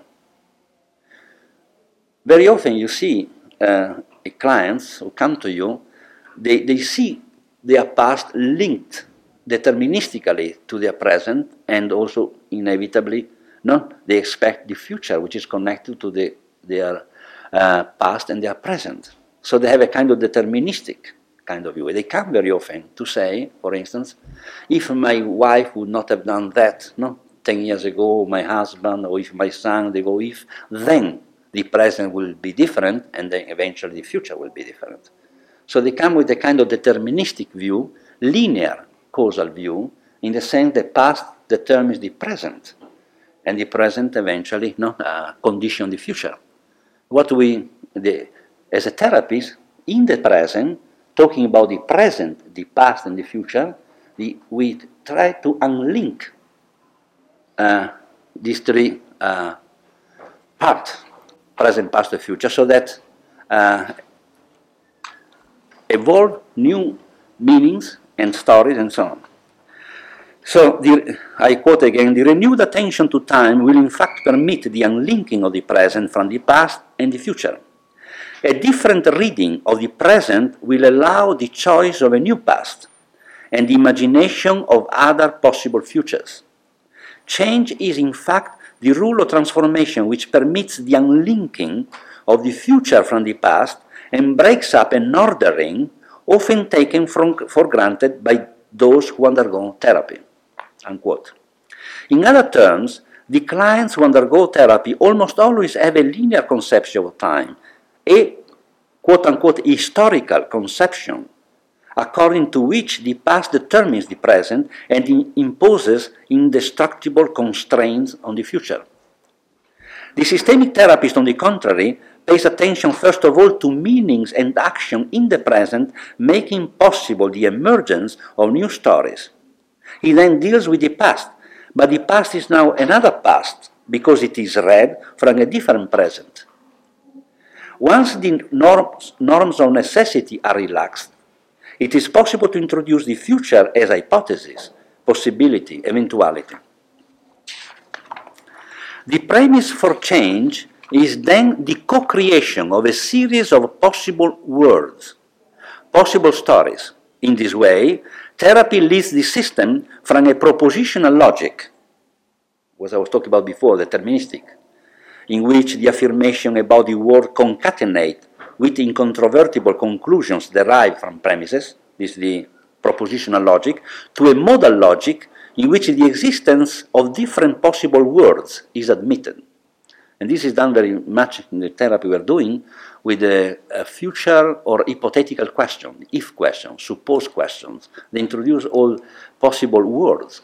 Even when we talk about the past, we ask very often questions about the past, they are hypothetical. Suppose this would have happened five years ago, then when? How would they have reacted this one? How would have happened? So the possibility, giving the, introducing the possibility of evolution, because for the family, the reality is the one they live in which is determined by the past and, uh, and create constraint in the future, as we say. Time and the system approach. In the early 70s, the Milan associates, Selvini, Boscolo, Cecchin, and Prata, abandoned the psychoanalytic model and adopted the strategic model of the Mental Research Institute. The therapists working with the MRI model concentrated on the present rather than the past. A famous example of Watzlawick, a colleague, compared the situation of present time to a chess match. The expert player observing a certain position of a certain match is able to plausibly reconstruct all of the sequence of moves, moves which led up to that position. So also the knowledge of the present is the only one necessary from an operational viewpoint. Coherently with this premise, in the first period of, the Milan Associate, from 71 to 75, the time of the paradox counter-paradox, the therapist concentrated his attention on the rigid, repetitive family patterns that emerge in the present, and attempted to change them through a final interventions so that new, hopeful, more functional patterns will emerge. One who knows a little bit about Milan, they're very familiar with this. After 75, following an in-depth study of Bateson's steps to an ecology of mind, the team developed a systemic evolutionary model.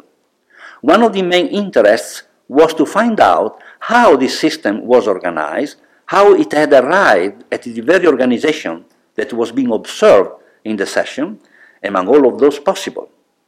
The team inquired the, or, the origin and development of certain patterns of relationships and tried to find the logic in, this, in their succession. They explored in this way the continuity between past and present.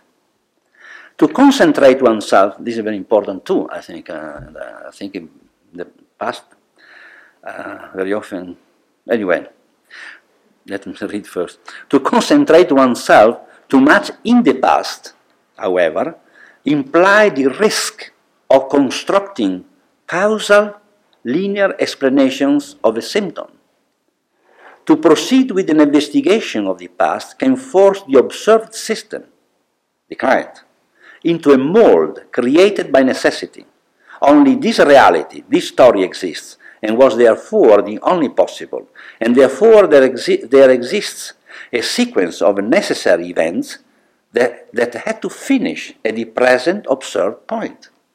See, also in the supervision, I did a lot of, uh, especially uh, with the individual, to go to dwell in the past no? uh, and repeat more or less the same kind of story of their past, no? of their relation with their mother, their father, their, and so on. And uh, I think there is a danger in dwelling too much in the past for the, for the reason I was saying before. Uh, it's like only this reality, this story exists, and it was therefore the only possible, and therefore there, there exists a sequence of necessary events that had to finish at the present observed point. To strictly accept or adhere to such an idea would even mean to substitute the systemic vision, where the present creates its own past, with a deterministic vision in which it is the past which determines the present. It sometimes happened that the therapist stopped at the first hypothesis, formulated in the first session. In this way, a frozen situation was created in a movie frame. Uh, when we work uh, with a team, uh, I remember in the early 70s, we would make an hypothesis, systemic hypothesis about the family, and then we would make an intervention, we give another appointment, they will come, and for some time we, we got stuck to the family that we saw in the first session. So uh, what happened, it, it, took some time for us to understand by doing this, the family would go on, and we, we were stuck in their image, in their mold we had that we saw in the first session. So we are, we are bringing it back. So when uh, we decided this is a mistake, you know, uh, which later on, I mean, when we got hold of the word co-evolution, became very clear how to, uh, what mistake we were doing. We are not co-evolving, no? So we start to think that anytime we see a family, this is the new family.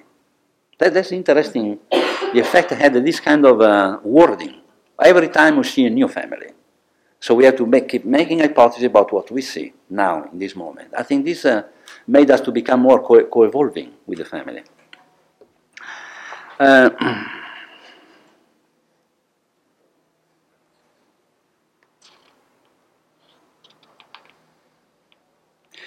it took some time and many errors to realize that when changes take place, the family becomes a new family, and the therapeutic system created with it has to be seen as a new therapeutic system. To consider, to consider it fixed from the beginning, it was seen, was on the contrary to decontextualize the therapeutic relationship, to remove it from its context of change, a context which creates the system of meanings on which the therapeutic conversation is based. From the moment that the intervention of the first session creates a new system, different from that which existed before, each session is the first, quote unquote. This is something, I mean, most of the model of therapy, no, from the psychoanalytic uh, to structural and to many, they, they have a, an evolutionary view. No? Uh, instead, no, uh, the way we are working, we're thinking, is like the first session is always the first. So we connect each session, the only thing we connect with is to, with, the, with the previous session, with the therapy. But we, do, we, we, are, we are not working uh, with the idea of a continuous change, of growing. Because we think the system has already in themselves information how to grow. Is, is to, uh, to link, I would say, with the clients, no? individual, couple, or family, in such a way that the through um, uh, conversation to asking questions, uh, the family members, if it's a family, or the clients, no, will find solutions. Um, because they have already in themselves the information. They don't need to be taught how to grow. It's like a plant, no, like a seed. When there is a, a tree coming up, it has already in itself the information. Uh, and so you have just to create a, a, a context around the plan to grow, no? the best way possible. Very often, if you don't manipulate much the plant, it, creates, it, it grows much better, for instance. No? Yeah? May I interrupt you for just a moment? And I think this is a uh, statement worthy to be discussed in a, in a larger group. Um, exactly this uh, thesis, each session is the first, and the concept of a non continuous or discontinuous change because um, uh, the problems involved in a continuous change have become obvious, namely the whole question of uh, causal evolution, of determinism, of linear uh, development. Uh, and therefore, all, these are all types of uh, necessity, logic uh, tied to the logic of necessity. So the uh, concept of a discontinuous change is very uh, provocative and challenging. Yet, on the other hand, how do you um, distinguish this type of a change from uh, conti mere contingency? If you come together for the next first session and everything is forgotten, um, how do you prevent a phenomenon we talked about earlier, namely um, the repetition problem? How do you evade the trap of repeating things because you do not remember? Now, one way is uh, related also to the fact that we don't think in terms that we uh, of instructive injunction. We do not think that we can introduce.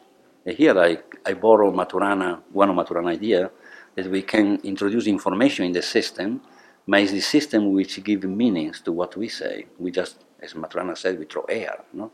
And the, the air goes in the ear of people, and there the, no? the, mm-hmm. the, meaning is given by the way they are structured, mm-hmm. the idea they have.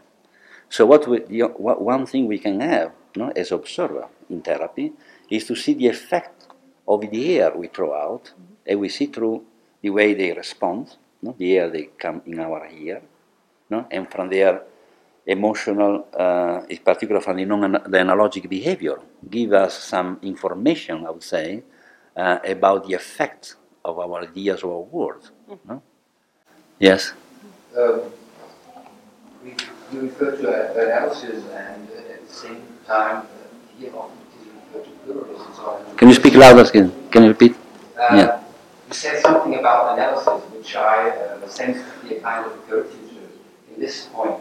For instance, um, uh, exactly the question you posed, uh, beginning every session anew, yeah, and not believing that you have a, that you don't co-evolve, I would say. If you got stuck, the family could, might evolve. And um, I wonder why you uh, avoid a kind of pluralism. Uh, who is acting? Uh, in my conception, analysts don't work past, for instance.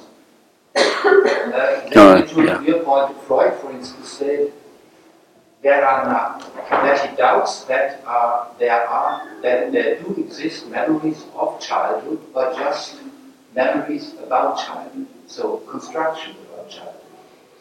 And that uh, people think, people I think change when they uh, rearrange themselves with satisfying constructions of the past. Yeah.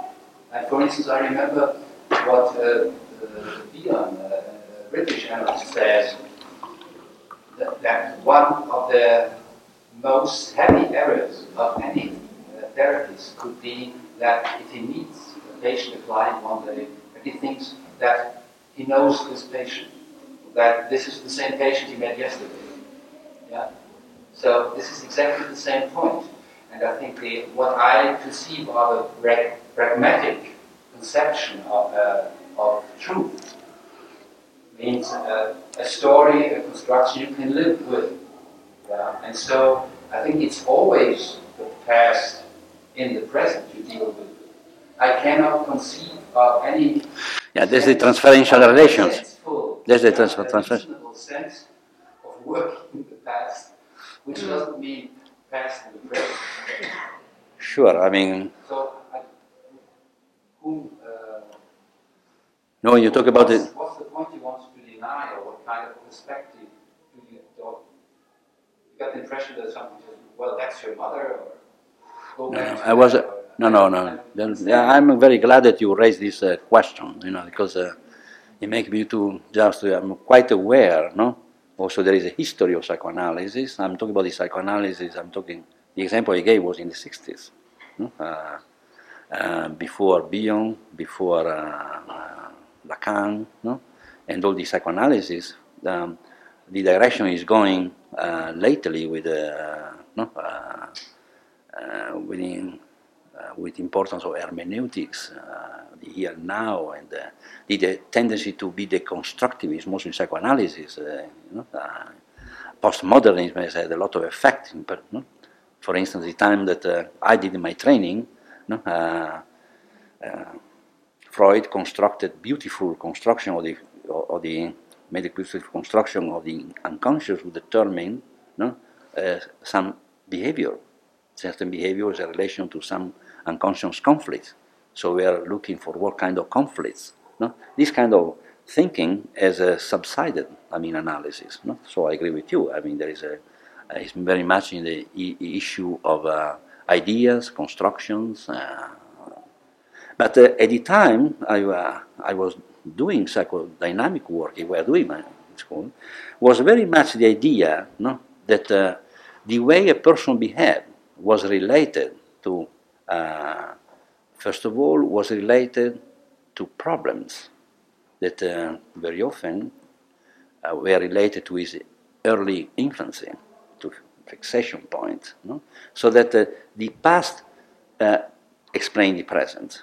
The problem exhibited in the present were related to some past relation, or maybe of past events, trauma, or uh, so there was a linear cause explanations.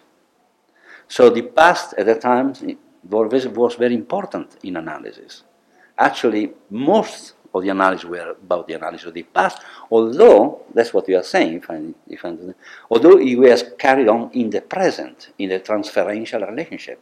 So the analyst would continuously no, uh, try to uh, make hypotheses, I would say, about no, the transference of the client towards him, and then he started to think about his counter-transfer and so on and so on. So he was seeing in the, in the, in the, in the present. And then eventually, of course, I agree with you, the analyst said if uh, change would occur, they would occur as part of this process of analysis, the working through. I don't know if I'm answer to your question. Yeah. So, but the difference between uh, basic, one of the basic differences there is though between psychoanalysis and system thinking is uh, that uh, in, in terms of time, is the psychoanalysis, uh, the time is, uh, is I think, most in terms of linear causal, as I explained before. In systemic uh, thinking, uh, the principle of equifinality, the principle of equifinality is the principle that the way the system is organized in the moment you are seeing it is independent from the original situation. Same original situation can, can create the way the system is organized in the moment you are seeing, and also dissimilar uh, situations. So, from the system point of view, you very much not think in terms of the present, um, and you think in terms of the loop. That's what I try to describe. I go on to more detail about this loop, about past, present, and future. We are linked. How through this uh, interaction, then uh, change can emerge. And the change, and here the second idea about time in system, is that the concept of, of change, in the, according to the systemic model, is uh, the change by discontinuous change. Symptoms are seen as a human dilemma no? that can change uh, in, in, a, in, a, in a moment. I mean, uh, you don't need to work, no? you do not need, uh, not energy. So you can see uh, very often um, uh, change by leaps. Similar, there's the term of catastrophic change. Yeah, well, you could say yes. Or it's similar to the Prigogine idea about the no when the, the uh, variable goes beyond the, the limit, then the system will recalibrate, no? uh, enter into disorder, and they come to a new order. No? In this sense, no, what you were saying before, this idea we are, con- we are very much also in, in tune with the Prigogine idea about uh, order and time. yeah. Yes. I'm wondering if the difference between the two theories, or quantities, one is more or less flexible, it's got certain concepts of developmental stages, etc., the uh, psychoanalytic concepts, whereas the um, systemic changes can go in all sorts of directions depending on No. larger system. Yeah, I can give you uh, a metaphor, not to explain the two different views. You know, it's like a, a- uh, it's like a you know a, a, river which at a certain point is blocked, no? And then there is the therapist, the analyst. He tries to see and try uh, to unblock, no, the river as the systemic therapist too try to unblock it. The analyst tends to then to follow the river to create a new bed for the river, no, to go to the sea. That's also in initial time. It takes a long time. And the ideal time is a, is a, a continuous growth. That's why you talk about growth very much in psychodynamic terms. In system terms, inst- inst- in- instead, you operate in such a way that uh, you can operate in, a, in changing the, the river, the, unblocking the river, and then the river finds its own way to go to the, to the sea uh, because he has in itself the energy, no, uh, which will uh, make him go to the sea. So the system a therapist uh, I mean, uh, utilize this metaphor as he succeeded.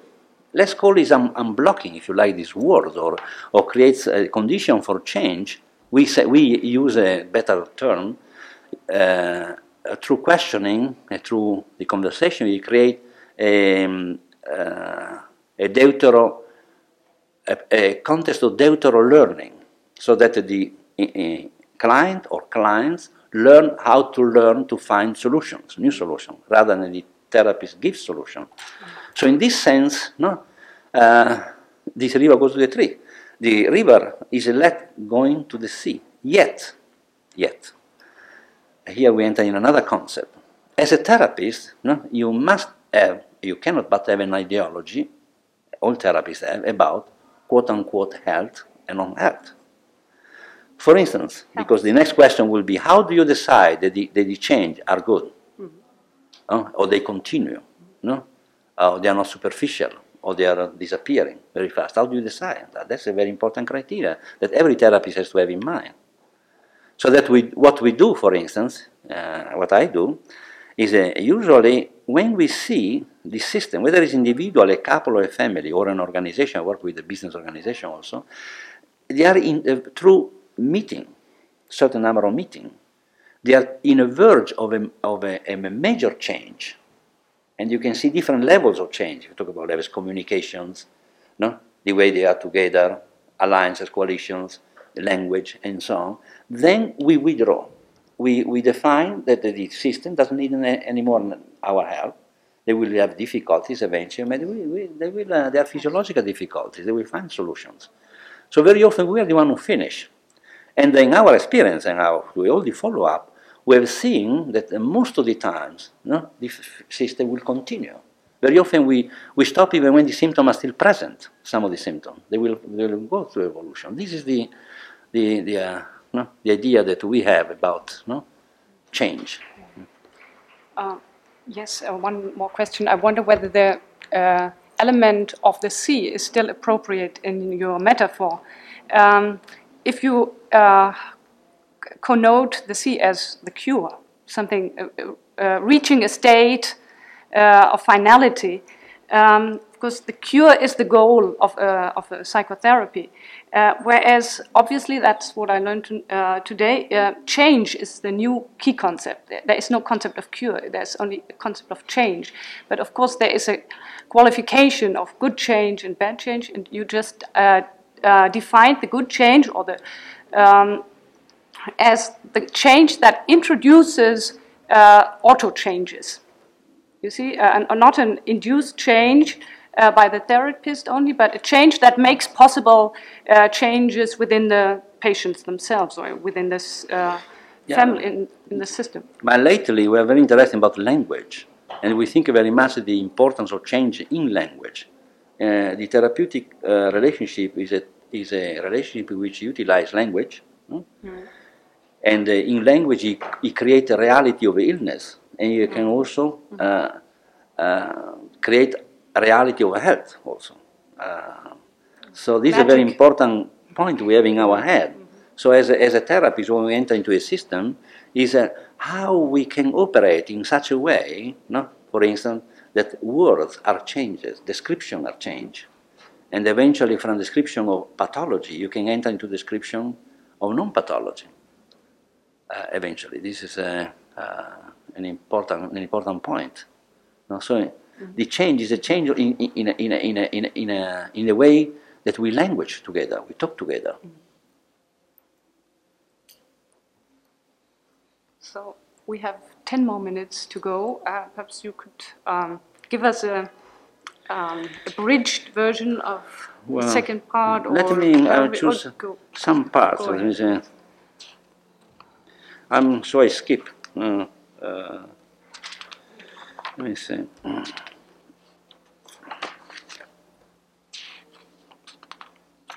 Well, time in the therapeutic session. Each dialogue has its own time and rhythm, emerging from the interaction between the subjective time frame, frames of the actors in the dialogue. A therapeutic session conducted according to the systemic model shows a rather complex picture. Time has to be seen through the perspective of the therapeutic system, that is the family, the therapist, and the observation team. I'm talking about when we work with the observation team now, behind the, the window. In the first session with the client, we find useful to follow a centrifugal path in time as well as, well as in space, beginning the inves- investigation with the present and then enlarging it to the point of embracing the entire temporal horizon. Very often we talk about the present beginning, the first session, then we go into the past, and then the last part of the session, very often we ask questions about the future, hypothetical questions about the future. The series of questions then begins with the therapist interested in here and now, in the description of problems and meanings related to them by the clients, in the attempts made to solve them then enlarging the field to the relevant aspect of their present lives. While in the 70s the attention was directed mainly to the family and the referring person, in the 80s the attention widened to the significant system connected with the problem presented. Such system included at least the identified patient, his family, the referring person, other experts involved, the, the therapist, and this context. What uh, even uh, Imber Black was saying. I, fully I agree with what he said. At a certain point, the therapist directs his curiosity towards the past, how the system in time has evolved in the present solutions rather than other ones, what network of relationships were created and how. As the session progresses, attention is at last dedicated to the future, to the exploration of future perspectives. Hypothetical and future questions are very important in introducing future alternatives, new options, and possibilities. A similar three step process can be adapted in subsequent sessions. First, the therapist verifies how the family has reacted to the previous session in order to form an idea of that which is now the family's present with respect to its therapeutic past. In this case, one works on a separate time frame made up of the continuum of the session the connection with the previous session must always be taken into consideration, if it, even if it is not always necessary or desirable to pose explicit questions about it. It is enough that its temporal dimensions becomes part of the horizon of the therapist and of his team. There is a problem that uh, it is possible, for example, that the enlargement of the temporal horizon is proposed prematurely. To act without respecting a sequence which has a sense for the entire therapeutic system, can have destructive consequences for the therapy for two types of reasons. Let us examine a case. I think all of us understand that it's important or to use the time, not during the session. Uh, a family composed of three persons, father, mother, and the only child, undergo therapy to resolve a behavior problem of the son. After a brief examination of the current situation of this small nuclear family, the therapist unexpectedly shifts his attention to the relationships with the extended family, the maternal and paternal grandparents, the long standing and reciprocal disagreements with whom seem to have an important effect on the couple and the grandchild. Very quickly, however, the conversation ceases up, and the two parents begin to mechanically repeat the same answers, while the therapist is unable to get this question asked and find himself obliged to interrupt the session in order to consult with his observer. This was a mistake, it was premature to go to talk about the extended families at the beginning of the session. No? They come with a small, in their mind, problem with the son. They are afraid that you go to open the skeletons, how to say, no, the, the, in the, closet. The cupboard, yeah. That's right, yeah. So they, this, uh, can, in dynamic terms, psychodynamic terms, you said you build resistance rather than no, diminish resistance. So in this case, the family which had come to resolve the problem of their child in the present had its basic premises challenged too precipitously, thereby calling into question a past that exerted a, exerted a potent influence on them. In order to resolve a problem in the end, rather marginal, it was asked of the two parents to question a relational network containing conflicts and so on and so on. Uh, an interesting point could be the therapist time frame and that of the observation team. That's a very interesting point, I think. During the session, the therapist finds working in a room with the, with the clients. No? Then there is a mirror, and there are people behind the mirror. During the session, the therapist finds himself submerged in the time and the rhythm that he has co created together with the family. In general, it is advisable for the therapist, especially at the beginning, to adapt himself to the family's time frame, also in this way facilitating the first steps, and then and enter fully into the interaction. Sometimes, however, it is useful for the therapist to remove himself from the dialogue and isolate himself, re-enter, re-entering into his own subjective time frame in order to evaluate what is taking place. Sometimes, for instance, I see the family also without going behind my mirror, or when I work by myself, I, once in a while, I, I stop listening. I hear the words, but I try to, to make hypotheses about what is going on in the last three, four, four minutes between me and the family. Also in terms of the time, what is my time frame, their time frame, what is the emotion they provoke in me, and vice versa. So this gives me the possibility in that moment uh, to go step one, higher up to the family and myself. No? Usually this work is done very well by the people behind my mirror, it's their task. Um,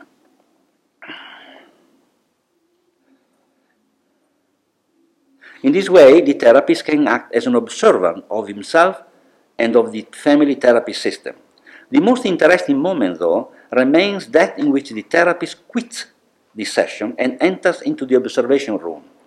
In that moment, the interplay between time frames and that takes place in the therapy room is rendered rather more complex by the intervention of a new, different time frame by the, observation, by the observing team.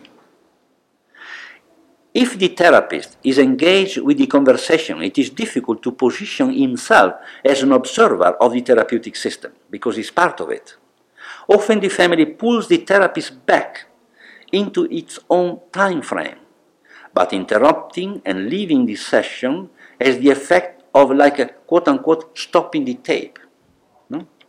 As to say, pulling the therapist out of the therapeutic time frame that develops with the client and back into a different temporal dimensions. The one who is beyond the one mirror, there is different temporal dimension.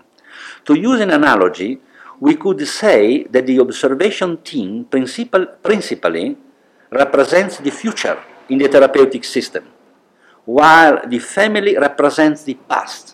They bring the past, they create this present, which is very often awful present. Uh, as I said, well, the family represents the past, and the union of the family and the therapy is the present. So there's a team, the three different frame, time frame. With respect to the therapy room, the temporal, the temporal horizon of the observation room is that of the hypothesis, of the eventual, of the future. The fundamental function of the team is to communicate this possible future, this opening of the horizon, to the therapist and to the family. In this way of seeing things, the therapist participates in two different domains of conversation, each one of which has a physical location in one of the two rooms, therapy room and observation room. He is the link between the two conversational domains and so can transmit the difference introduced by the team observers to the therapy room, respecting the context, the time frame that has been co-created there. Uh, a, a, metaphor I can use is like uh, when you go to see a soccer game or a rugby. No, if you are in an audience, no, you have the possibility to see the whole game. When you see the ball, like in a soccer game, no, moving, then having the perspective from the outside and not be component of the game, so you are an observer, then you can you have a, a future perspective. In your mind, you follow the ball and you can see where the players are, no, which, where would be the best place that ball would go in that moment to score a goal, for instance. So that is this perspective of the person who is behind the one mirror. But, but, the, but the therapist who involved with the family is playing the game, as to say, he has a limited view, although very intense. No? Uh, in, in, the terms, in, the, in, the, in, the, in the sense of time is in the present related to the problem presented by the family, which usually are problem of the past. Uh, so th- this is you get all over connected, uh, drawn in into this uh, time frame, and when he comes out, no, there is a moment you can see from the face. He has to, to to detach himself from the relationship with the, with the client, and then he can connect with the, with, the, with the audience. The audience has all the time, because they are in a passive position, all the times to think about how to see, what can I do, how the ball can go, what kind of hypothesis, you know. Usually the, in a, the team has a better hypothesis very often than the therapist, because they are in this privileged position, not to, to be outside observers. That's why in the soccer, for instance, that's my my idea. In the soccer, for instance, there is the number 10 player. No? There are very few great players. They are the so-called registi in Italian, I say the director of the game, like Platini, I'm one, you know, is one of the genius, or Rivera in Italy, or uh, Maradona too. There are few of them. They are usually number 10. They are in a position, they are the one they always had their head up. They never see much the ball. No? They learn how to touch the ball. They go around, and they, they are like in a position like they were almost behind one mirror at the same time they are playing. So they have a, a, a, much larger view, and that's why they're good strategists, where to put the play, uh, send the ball. No? In this way, they are the most paid, no? the most uh, sought after. So they, they, they work like in, in a little bit uh, uh, future perspective. Um, so I, um, we find out uh, that this, this issue of time is very important and it can be utilized therapeutically with the therapist coming on the on the side of the on the other side when there is the team that can let's say uh, introduce the uh, the future because the therapy is difficult it's drawn into the past and the present so this is very useful to get uh, regenerated also no? Uh, uh, by being detached to the family then when you he, goes back, then he can start to play no? again. It's a clinical case, to verify, a clinical case which illustrates the importance of the team in the redefinition of the time frame of the session. Consider a family, this is a family where I was a therapist, composed of three persons in which the father, over 50 years of age, has recently developed a paranoid persecutory delusions and auditory hallucinations. During the second session, a half hour of questioning failed to loosen the fixedness of the family, with the father persisting in his delusion. Quote unquote, the neighbors are speaking badly of me. Hmm? And with the mother and daughter trying to convince him of his unreasonableness. The therapy seemed to be slowed down, trapped in the extremely slow rhythm of the family, deprived of perspectives, as if suffocated by a temporal horizon without a future. Leaving the therapy room, he clearly seemed to be blocked in an impasse. I was completely confused, totally. Um, and uh, to the point of letting slip a comment on the possibility of an organic psychosis. I went back, I went to the room, I said, this I think is a smell of organic psychosis, I said. No? So, uh, everybody laughed when I said that. Slowly, as the team discussion proceeded, the therapist slipped out of the time frame of the therapy room and re-entered that of the observation room. At the end of the discussion, he had regained a faster rhythm and was able to pull himself out of the swamp of the past time frame. So in this case, was very much helped by the, by the observing team on the, on the issue of time frame. Uh, I wonder whether... Well, I'm, I'm afraid. I don't know. Yeah. Um, well, I, I may I may continue as a little piece tomorrow. I don't know. Yes, before certainly. the tape, we, so we rather have, than we have uh, time to continue tomorrow, Yeah, but. I'm afraid um, time for this game is up uh, today, and I uh, only uh, announce that tomorrow, the, the, what is on the agenda tomorrow is uh, the enlarging of the scope of the problem of time uh, in the dimension of cultural uh, problems, cultural questions, because we were aware today that the family time frame is always part of a larger time frame, namely cultural time frame, and we should pay some attention to these questions tomorrow as well. And then we will have another opportunity to come back to uh, technical and practical uh, questions um, with the help of a tape, which uh, yeah. The tape is interesting. I think is uh, I just mentioned this. I hope that uh, you can hear. It's interesting because it's a, a uh, an interview, a consultation I did with a with a young psychotic, uh, just come out of acute psychosis for the first time. He got a psychotic episode. of it uh, afterwards. So I think um, if I have about an hour of time, we'll, we'll have two and, uh, one, another one and a half hour for your tape. Would that Yeah. So maybe I read the last part of my paper yes, later. as an in- introduction to your tape. Okay. Um, my topic today is time, uh, the time of history. And in order to introduce this topic, um, I start with a very um, everyday incident. Uh, for example, if the members of a class at school meet after, say, 20 years, uh, get together for the first time, it is not unlikely that one of these persons will come up to another one and say, Well, you haven't changed a bit. And the other person will immediately take this as a compliment and be flattered. And uh, another uh, story to compare this with is uh, a story of Bert Brecht, who wrote the story of Mr. Keuner, to whom the same thing happened somebody walking up to him saying, Well, you haven't changed a bit. And the last sentence of the story by Brecht is, And Mr. Keuner grew pale. So there is obviously some uh, deeper ambivalence uh, towards this problem of time uh, and change. Uh, how can we explain this ambivalence? I think we can make it rather clear, uh, starting from the examples I uh, just gave you, namely that the equation of time and change can be continued in two different ways. You can equal time with change and corruption on the one hand, that will give you a very negative evaluation of time and change.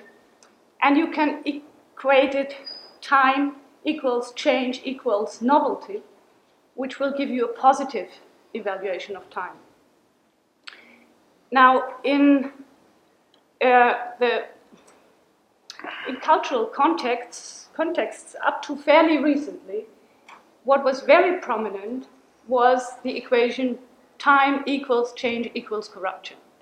This is something that is very palpable because we experience it our, in our own bodies. Change is very rarely for the better, it is uh, usually for the worse because it hastens the processes of destruction. Um, if I just as a uh, background to our discussion invoke the uh, culture of ancient Egypt, which is also uh, my domain. I, uh, excuse me, I forgot to warn you that I'm uh, not a psychologist, neither in systemic, working in systemic theory, but um, cultural historian and literary student. And I was trained also in Egyptology. So let me invoke uh, the Egyptian culture as a uh, foil to our discussion. In Egypt, we have very emphatically this equation of time equals change equals corruption.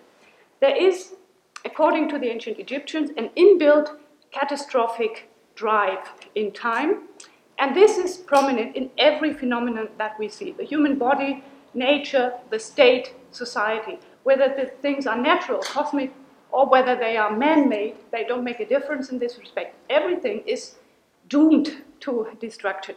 So what there is, uh, or you have this uh, attitude to time also personified in mythological uh, destructive, destructive features like the god Apophis, for instance, who is always threatening to drink out uh, the celestial ocean. Uh, and this is very destructive because then the boat of the sun god can no longer traverse the sky and the whole universe will crumble. So there is this sense of an imminent destruction, and change must be uh, kept out. Time must be arrested in the sense of uh, the Ausloos, and the whole culture one could describe as a system, as a construct to project uh, order onto the world, to immunize it uh, against change, and to stabilize the frame of this world and society, which is the same thing, and human constitution also, uh, by means of rhythm, ritual, feasts, and other techniques of conservation. Now, if we look at, we don't have to go all the way to Egypt in order to find this equation time equals change equals corruption or destruction. We only have to go into back into history, into pre-modern times, to find a similar uh, attitude to time. Um, we can perhaps uh, here um, define tradition as a construction of time that prevents rupture, that enforces continuity, and keeps out change, keeps out change in a, in a substantial uh, way. The effect is that uh, in a tradition, in a history that is conceived of as a tradition, what you get is a normative past.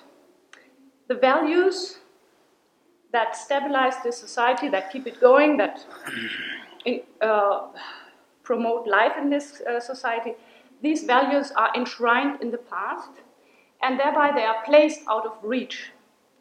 Uh, as an opposition to a term introduced yesterday, namely presentifying, one could here speak of pastifying.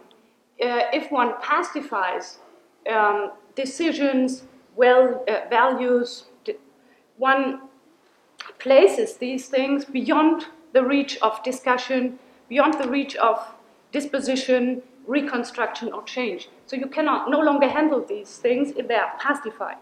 This is a move to elevate them or relegate them away from active uh, reconstruction. So uh, what we can see is that uh, the pre-modern situation is characterized by uh, something that is not yet arrived, namely the idea of a contract that the given members of a society can come together in the present and agree upon how they will handle uh, things. This is the, the modernist, the emphatically modernist idea of a contract with, uh, which is always tied to the present and which takes out the values uh, from the past and locates them in the present. Uh, another uh, aspect of pre modern conceptions of time or past directedness is a non linear or cyclical conception of time. The idea that history repeats itself. The idea that anthropo- uh, anthropology, that in anthropology we have to, we're dealing with constant elements. The, there is an unchanging nature of the human heart. Uh, human persons will always behave in particular ways. They are, to a large extent, their behavior is to, to a large extent to be expected. They are essentially the same under relatively changing conditions. So one, there is a sense of lack of essential, substantial temporal alterity. One epoch does not very substantially differ from another one because things come back. Uh, they are repeated and we recognize the same patterns and the same processes. The formula for this kind of uh, experience of historical time is Historia Magistra Vitae. History is the teacher of life. History can be the teacher of life because it offers a limited set of models according, which we, uh, according to which we can frame our behavior. There are stereotypes which are repeated in this, these cyclical pro- processes and they are reenacted uh, now and again. So there are no substantial differences between the temporal historical epochs. One can use the experience of one in uh, another one, another time. Now, to look at now the drastic change of a future directedness, which is, I think, the essential uh, aspect of modernity, starting with the Renaissance, um, we can ascribe this effect to two uh, revolutionary discoveries. Mm, or I should rather say, in this context, symptoms. Let me cite the first symptom. And uh, this is a new evaluation of change. I give you a short quotation from Galileo. I have the Italian original uh, with me also for uh, Luigi Boscolo. Um, but I will give you just a short version of uh, part of the dialogue of his, in which one of the speakers says, I cannot at all argue, uh, agree with those who regard indes- indestructibility and unchangeability as signs of perfection in the universe. And he goes on to say, um, and I cannot, on the other hand, look upon it as a fault if something shows itself to be changeable, to, to be undergoing processes, uh, and to be uh, gen- uh, uh, regenerative or generative. Uh, as far as I'm concerned, the Earth and this uh, and, and its life on it is admirable for me just because of all these changes, these metamorphoses, and these generations. So here you have a very explicit um, plaidoyer for change as a positive factor. In Yes. terms, just one thing, in terms of, uh, yeah, uh, when you were talking about pastifying, remember that, uh, for instance, Biondo is a, uh, a man of Italian Renaissance in 12th century, no, no, I'm sorry, 14th century, I think, more or less. He's the one who gave the name of Middle Ages. Uh, uh, he called it medium, medium aevum in, in Latin, and so the word Middle Ages came from him. And what is interesting is that it, it was a process of pastifying. Since he has Exactly. to, he was in the Renaissance period, no? so he had to give a, to distinguish between the Roman period and the Renaissance period. He called everything got in between as a medium aevum. And since the uh, Latin, I mean, the Roman culture was apparently very uh, prominent, no? and also the Renaissance, they were going very prominent. So this, this, this is responsible for the idea for um, histo- historian for, uh, for centuries uh, of thinking that in the Middle Ages there was a civilization was uh, In decline, Yes. in decline. No? Right. Instead, he came out just to, to, to, introduce this idea about time. No? Exactly. He, he had a powerful effect in thinking about the past as, as being a decline between the Roman Empire and the. I will, I will And- come to this yeah, point that's- i- I- in a moment. like- Exactly. Thank you very much for this uh, insertion. Um, I was also um, wanting to point to another symptom of this novel attitude to time, and this is another formula which I think, in a way, exchange, uh, um, replaces the other one, which I just said about history being the teacher of life, namely veritas filia temporis. Truth is the daughter of time. This is a very uh, revolutionary uh, statement um, because up till then, uh, this is a formula that becomes prominent in the 17th century. Up till then, truth and timelessness were almost invariably uh, uh, connected, and uh, change or time and truth were considered to be un, incompatible. And um, the- if we ask ourselves what could uh, be the effect or what could promote such a positive evaluation of time, uh, we have to think, of course, in the Renaissance of a new uh, pos- uh, positive uh, view of human of the human condition and of human potentials, namely that it is in the hands of human individuals to change the conditions of the world for the better. It is this essential, uh, optimistic uh, impulse uh, and thrive to change the world for the better, which of course is seen in the uh, boom of the utopia, so prominent, a genre so prominent at this uh, time, but also later on in the societies, so-called societies for everything, for promoting the good of uh, society in every individual aspect. The biggest effect, of course, of this uh, idea that uh, novelty and change for the better can occur in time is the French Revolution itself. Uh, and it is in context with this uh, epoch that something like a new concept of history evolves. The French Revo- Revolution is a political act and at the same time a caesura in history, which also generates a new concept of history. This concept of history has been described by the historian Reinhard Koselleck, who was also introduced to the, um, invited to this congress, but is not taking part in it.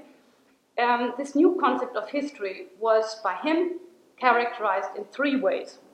First of all, the emphasis on a rupture between the past and the present. And this is again exactly what uh, Luigi just said.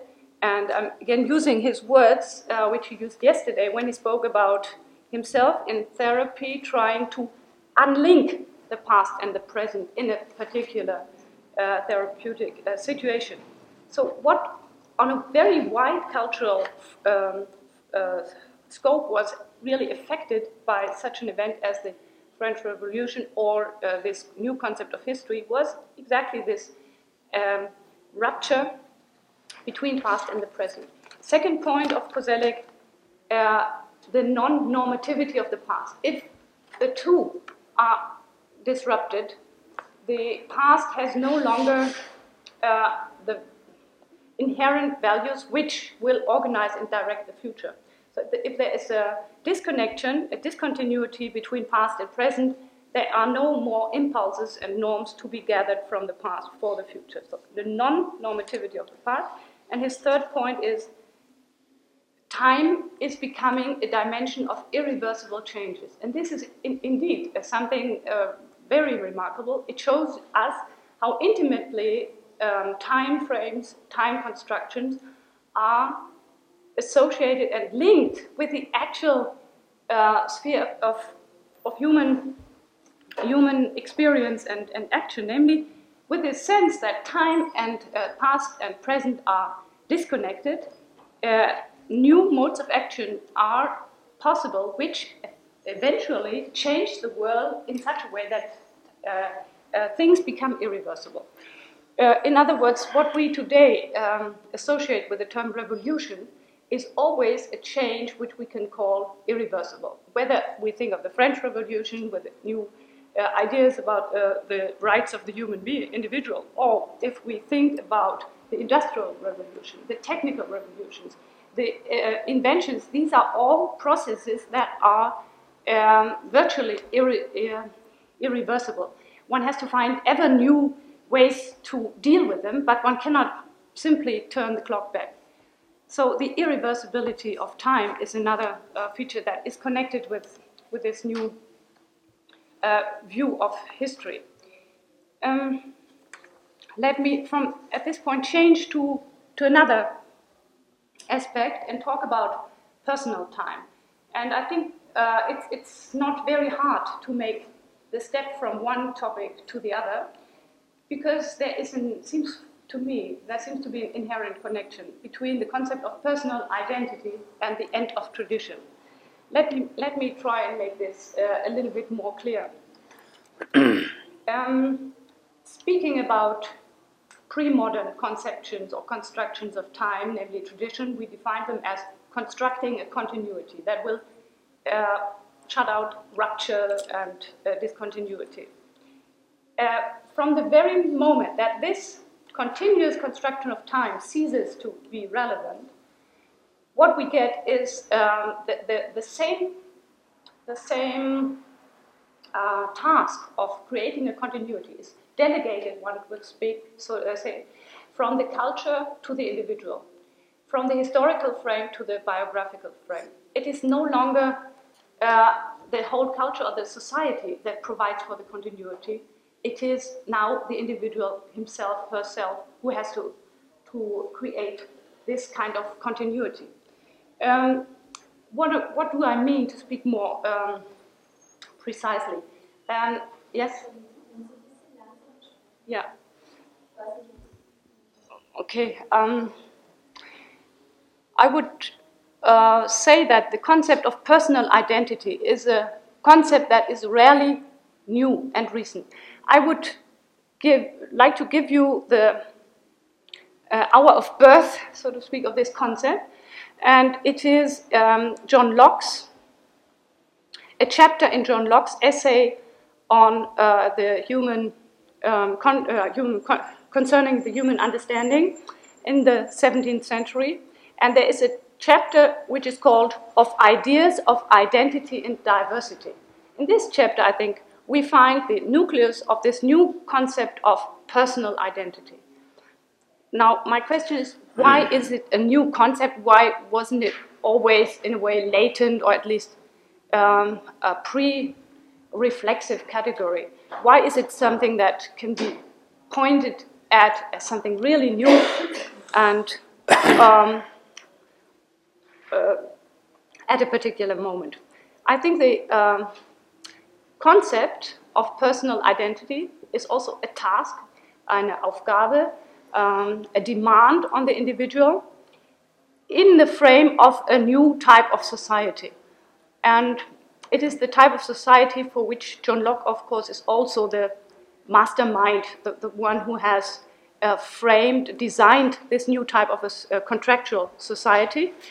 It is the taking out of the individual out of his former rather stable forms of uh, community, namely the ranks and the stages, Ständegesellschaft, the different orders of the society, and to place the individuals, the human beings, more or less on the same level, on a new level uh, of which is can be called um, democratic or homogeneous. And this situation demands a new definition or new concept of the individual. And I think under these uh, conditions, the concept of personal identity uh, uh, evolves. Now, what is this um, concept like? And here I want to quote uh, a very simple definition of this problem of personal identity by a friend of Locke's, namely the Earl of Shaftesbury. He defined this problem in the following way. He asks, the problem of personal identity is how to be warranted one and the same person today as yesterday and tomorrow as today. This is the essential problem of personal identity. To guard, to keep uh, an ongoing unity through time. So it's a temporal uh, concept. It is uh, a way of um, developing and uh, keeping a kind of unity through time. Uh, these two aspects, unity and time, the combination of these two aspects make uh, this um, new concept of personal identity, and it could not, uh, uh it was not uh, thinkable uh, earlier because human um, person was constructed in terms of very different factors and elements. For instance, the passions. These were multiple components of the personality, so the, there was no sense of the unity there was always a, a wide uh, range of elements that contribute to a person, uh, but not this concept of a unity. Or the, or the idea of stereotypes, for instance, character stereotypes. There are a typical physiognomies, for instance, of persons, but not this uh, idea of an individual uh, unity through time, which we associate now with the, this uh, concept of personal identity. Why do I invoke this concept here, how does it relate to our discussion? I think it is important because it combines the idea of time and change with this uh, concept and brings in a new key concept uh, which was not important before uh, for the individual in the sense, namely memory. Because the task of uniting, of framing a unity through time, is now affected by a, an organ which is becoming very important, namely the memory. Memory up till then was, a, again, a cultural phenomenon. Culture was uh, uh, responsible for memory, and the kinds of memory that, that were elaborated in memory systems were always, always cultural, traditional uh, models. Now, uh, memory becomes an individual uh, instrument for reconstructing uh, one's own personality. Um, I want to present two, three positions about personal identity and memory uh, as a, my contribution to the uh, question of time in this workshop. the first person is Nietzsche. Nietzsche had very much the same uh, question that Shaftesbury asked, namely the question about the continuity through time. And he called this question the, the elementary, the central question of culture. How to establish identity, personal identity. And he said to, to start out with, um, culture has the problem of a random individual uh, who is notoriously irresponsible and irrational. He calls him Augenblickssklaven des Affekts und der Begierde, slaves of the moment ruled by passion and desire the uh, problem of culture is to transform this Augenblicksklaven, slaves of the moment, into an accountable, responsible member of society. How is this to be produced? And he says the answer of culture is to breed in him a memory, with very, usually very uh, violent means. He uh, uses the metaphor, not only the metaphor of burning, um, to breed in man a memory which becomes his conscience, which will be that kind of a, um, uh, give him the sense of identity uh, that will uh, be the basis of a, of a personal continuity through time. And he also says, by means of this memory, man is transformed into an animal, and this is his definition of man, an animal capable of making promises capable of making promises or pledges uh, or entering contracts because the uh, presupposition of uh, pledge is that you remember your pledge. You have to be able to stick to it. You cannot come to a new session and say, We start anew, this is the first session. Uh, you have to um, bring in the past at least to that extent that you remember that you entered obligations uh, in a contract. And he says this uh, type of uh, contractual um, relationship is the nucleus of social time. It uh, makes possible um, mutual reliability and constructs a framework of time which uh, makes possible coordinated uh, human behavior. Uh, my second example will be very brief because you know it so well. Uh, it, and Guy Ausloos already has invoked it, uh, but I think it should just be uh, mentioned uh, again, and this is Orwell's 1984. Uh, the novel, um, as you all know, of a um, totalitarian system in which time is not virtually but actually arrested and uh, an eternal present is created in which the past and the future are completely, completely shut out. Uh, this is um, the context of his fiction, and against this negative background of arrested time, the positive values for Orwell of historical knowledge and individual identity are all the more emphatically asserted. Memory in his novel becomes the decisive organ, um, in his case, not for the construction of social time, as in the case of Nietzsche, but for the construction of this individual self.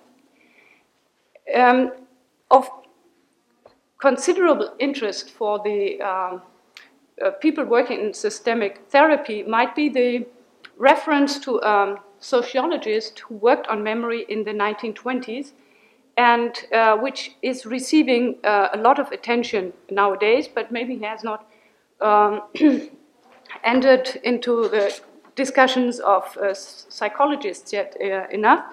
Therefore, I would like to mention him. His, uh, his name is Maurice Halbwachs, and what he has developed is, uh, one could say, the opposite to Orwell's view of memory and identity, namely a contextual theory of memory. The idea of the self as a unit is broken up, and instead of the one memory controlling or organizing a um, consistent self, um, he describes a great variety of interconnected memories. So the nexus between memory and the self is relaxed, and um, I give you the three important um, points of his work. I reduce it uh, to three points. His first thesis is memories are dependent on a social milieu. They arise in groups, they stick to groups, they change with them, and they vanish with them. Even the most private memories are built up and stabilized through interaction with others. In general, memories are shared with members of specific groups to which one belongs. The circle of friends, or the working comrades, the religious community, the class members, the inhabitants of the village, the large or the, small family, and so forth. So, memories are always generated and uh, within particular social uh, groups. His second point is memories are constructed within frames. In such frames, reality is shaped and controlled. So long before Goffman, this is in 1925, he wrote this book on les cadres sociaux, the social frames of uh, memory. but the, the uh, concept is exactly uh, parallel. In frames, reality is shaped and controlled. What de deserves attention and what is selected as memorable depends on these frames, which reflect the needs, the interests, and designs of particular groups. And his last point memories, and this is uh, again an anticipation of what um, uh, Luigi stressed so much yesterday memories are always constructed in the present. They have no imminent stability, but they are constructed and reconstructed according to the actual needs of the present. If they lose their vital contact, either with the present or with the community to which one belongs and with whom one shares these memories, they fall into oblivion. So, this radical dependence, constructivity in the present, reconstructivity in the present, and dependence on social communications and groups uh, are at the core of Halbwachs's um, theories of memory. I think uh, I have loaded you with enough information, and I'm, I apologize for the uh, accelerated and speed of my presentation. Um, and I'd rather stop here and invite uh, comments and questions.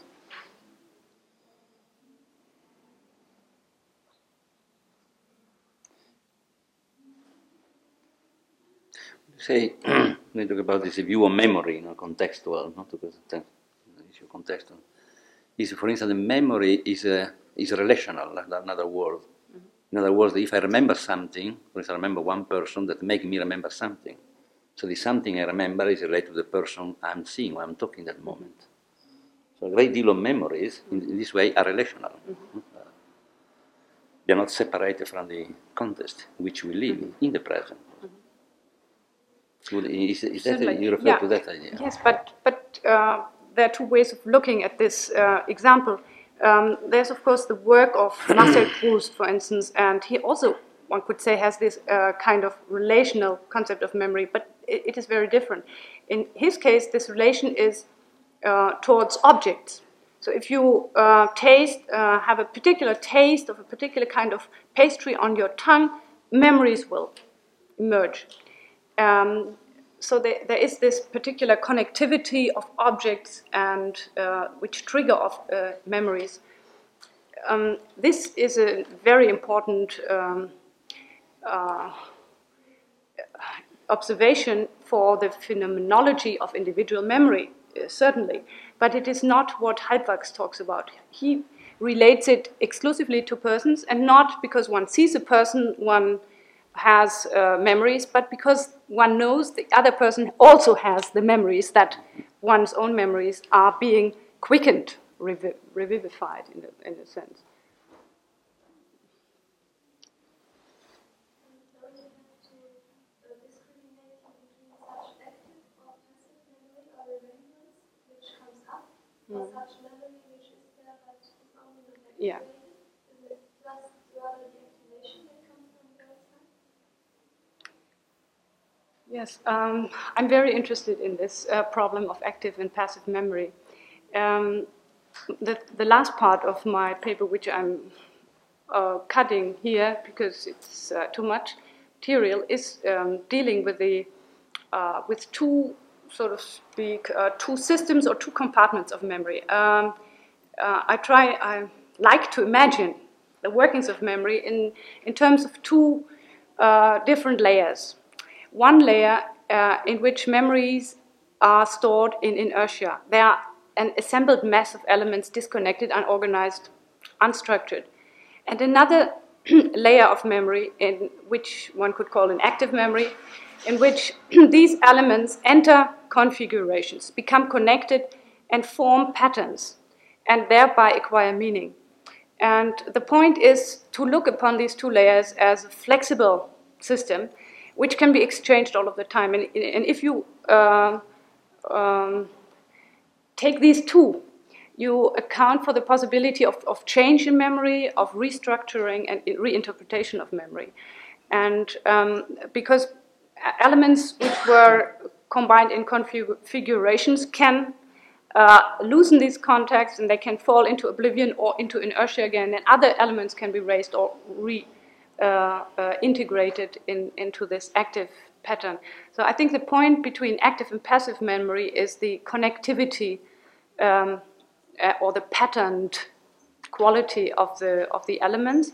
Uh, because the isolated memory is uh, meaningless, I think, and in order to uh, be active as memory, you have to make connections, you, um, which are made in the in the present with regard to the future. So it is always um, with the possibility of finding, as you said so beautifully, to spot the point which opens into the future. This is the task in, in your paper. I don't think you came to read it uh, yesterday, but I like the um, sentence very much. The therapist is all the time uh, looking out for the spot which will open the situation into the future. So this. Um, necessity to find uh, a new future is intimately connected uh, with the rearranging um, of co- configurations, meaningful configurations in, in the memory. And I think there's a, a very direct uh, uh, combination. And I must also say that I learned a lot from a seminar uh, with Helm Stierlin, in which I participated um, in discussing these um, questions, uh, and especially the, the idea of a reconstructive uh, memory, which is um, reorganized in the, in the present with the help uh, of the intervening therapist if necessary. There's another issue about the memory and also identity. And so when you talk about the identity, mm. Locke in the 17th century talk about identity, but we are confronted in a, in a, as a therapist mm-hmm. frequently with the problem with the broken identities, like mm-hmm. uh, uh, with schizophrenia mm-hmm. or with a multiple personality syndrome, for instance. Uh, seeing patients who had three identities. No? for instance, a patient 29 years old I remember she had a, a, little girl, nine years old, no, inside, and uh, and then she had two other persons, no? and they were always conflicting. These two persons, adults, a girl uh, completely crying. In the history of this lady, it's interesting that uh, uh, there was some sexual abuse, no, in the period in which she was nine years old. They came out very delicate uh, questioning. No? So possibly uh, uh, for instance, traumatic experiences, mm-hmm. like the one in Vietnam, in the war, the post-traumatic syndrome. No? They create a situation in which people, for instance, are in, invaded no? by memory of the moment in which the trauma occur, no? and they are very disturbing memory. They would like to get rid, but they can't. So they, they look like a foreign body, this memory. Or like some traumatic event in the past, like this, no? Uh, like in the case I said um, it's like arrested no? the identity of the person to before the moment of the trauma. That's one identity she had in relation to the other two identities.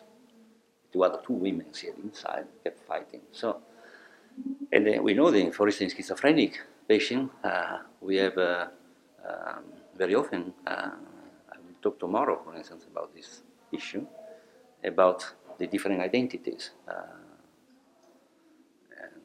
so that's a very, very interesting situation, also in terms of time. Mm-hmm. Uh, at what time, for instance, there were some experiences that determine a certain evolutions. Mm, the text uh, by Locke, which I um, mentioned to you, is a very queer text because he discusses all kinds of um, schizophrenic situations. For instance, a person that is completely different at night um, from uh, the way of behavior he is at, at day. And what one can see in this text is the struggle towards a new concept of health and normality. I think this also is very important for the, for the uh, period of modernity to establish uh, firm and rather rigid patterns of normality and to um, uh, discard uh, a kind of variety that had been acceptable up till then and to uh, construct new norms for identity. I have two remarks. First, uh, about uh, memory. Uh, some people, like the example you gave, the girl who was abused, sexually abused, or somebody who lives a trauma, torture, or catastrophe, have usually in the memory something who is very present, always present, because they see all the events that happen in comparison of uh, with what, what they lived, or completely forgotten. and you see the two uh, victims of Holocaust uh, have always present the idea that Holocaust is yesterday. Uh, or other one, like uh, victims of sexual traumas, frequently put it uh, away, so it, it's fairly forgotten. Um, and uh, for the the therapist, I think it's a very big problem because the usual way of doing therapy is to go to, uh, into the past and trying to do emerge what was the memory. And when you do emerge such a traumatic experience, or it was completely forgotten for good reasons, and it's not useful to do emerge it, or it's always present and it's also not useful to work with that because it's that that impedes the progress in the future and the, salto in the future. And I was discussing uh, this morning uh, precisely uh, with Sig Hirsch uh, about that. The idea that perhaps as therapists we should not uh, be so, uh, can I say in English, uh, yes, we, we should not go to find again the memories or the secret or so many things that are in the past that are naturally causalistic, in a causalistic view, one of the causes of the problem actually, but that are not useful to be uh, worked through uh, now in the present. That was my first remark. Uh, the second was also about uh, the beginning of your presentation when you spoke about change in the two views as corruption or progression. I think that the therapists see usually change only in the meaning of progression. Mhm. And I was That's just asking why. Yeah. Why don't we uh, see change as a possible uh, Yeah. distraction? That's, that's what Yeah, I wanted to insert as a possible alternative, alterity of concept, yeah, of change. Yes, Yeah. the Chinese uh, have uh, an ideogram for crisis, and this ideogram is made by two pieces of the ideogram. One is destruction, and the other is change. So they unify in the concept of crisis the idea that there is necessary destruction to have a change.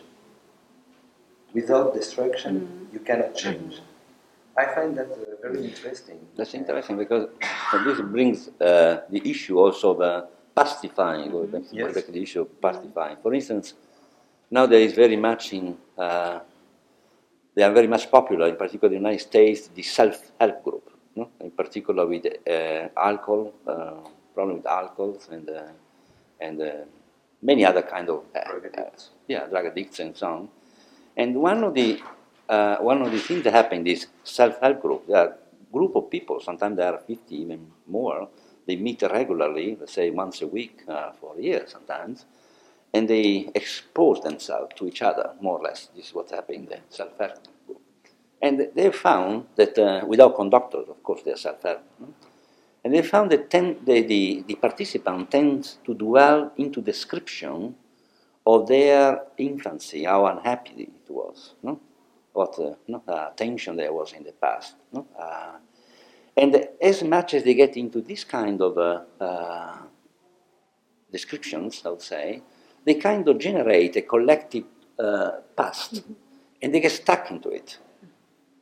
Uh, and uh, uh, uh, in these kind of groups, uh, at a certain point, if at the beginning is relieving to be together, but then they tend to construct a, a past which uh, become deterministic. We talked about the issue of determinism yesterday.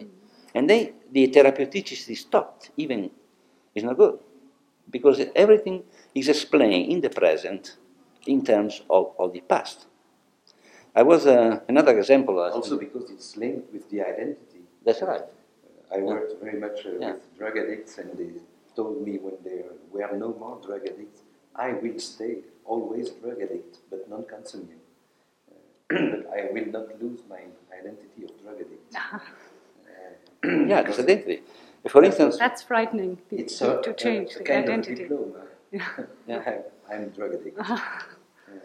Another im- im- example impressed me this. I was in uh, Krakow no, uh, last year in a conference, and I talked about time, about the loops. No? Uh, this concept about the link between past, present, and future. They are linked in a loop. And uh, as I finished, there was the moderator in the uh, in this uh, uh, panel. It was a Kaslow, no? Jewish, and she said, "Oh my God," she said, "now I understand." She said, It's a very interesting thing what you're saying because he said now, in a, in a, when a person dies, no, uh, in the mourning process, the mourning process is a way that the past, the death, no, the emotions are uh, emerging. That slowly they change. So then you can uh, you can change. Otherwise, you get stuck, like the self-help group can get stuck. We are so unlucky. We had such terrible past, and that's give a sense to what we are now. And then the the, the, the discourse stopped. That's what uh, Yes. I think Yeah. is. And I, Uh, May I just add one sentence to that? Uh, You just said there are two ways of a pathological memory or mnemopath, pathological phenomena. I Either didn't to, say pathological. No, but I'm, I'm now making this, uh, turning this into a statement, either to have too much memory or to have no memory at all. And um, I think this uh, nexus is exactly um, active between uh, or, standing in the way of a um, more relaxed German-Jewish relationship. This is this is the central problem. Uh, the state of Israel is based on the foundation myth of the Holocaust for many reasons, and the way it is being handled, um, used in um, politics at the moment. I, I spent four months in, uh, in Jerusalem last year, so I know the atmosphere, and I'm on, very sympathetic to individuals in that city. Um, uh, but uh, on the one hand, and on the other hand, a total neglect, um, non-discussion, uh, no, non-verbalization of this phenomenon.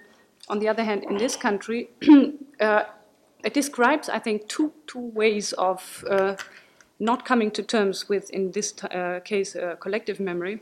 And I would like to ask the, the therapists um, uh, what could be a more normal or more healthy or more communicative state of affairs um, to allow uh, the right doses of memory, memory how, to, how to decide which is the right doses of memory, not to forget all, not to have it as a total presence, uh, blocking uh, all other communication. I have actually no answer uh, Yeah. to your question, but uh, perhaps an answer that comes from uh, a girl, 90, uh, 28, who was uh, a victim of incest uh, when she was a girl.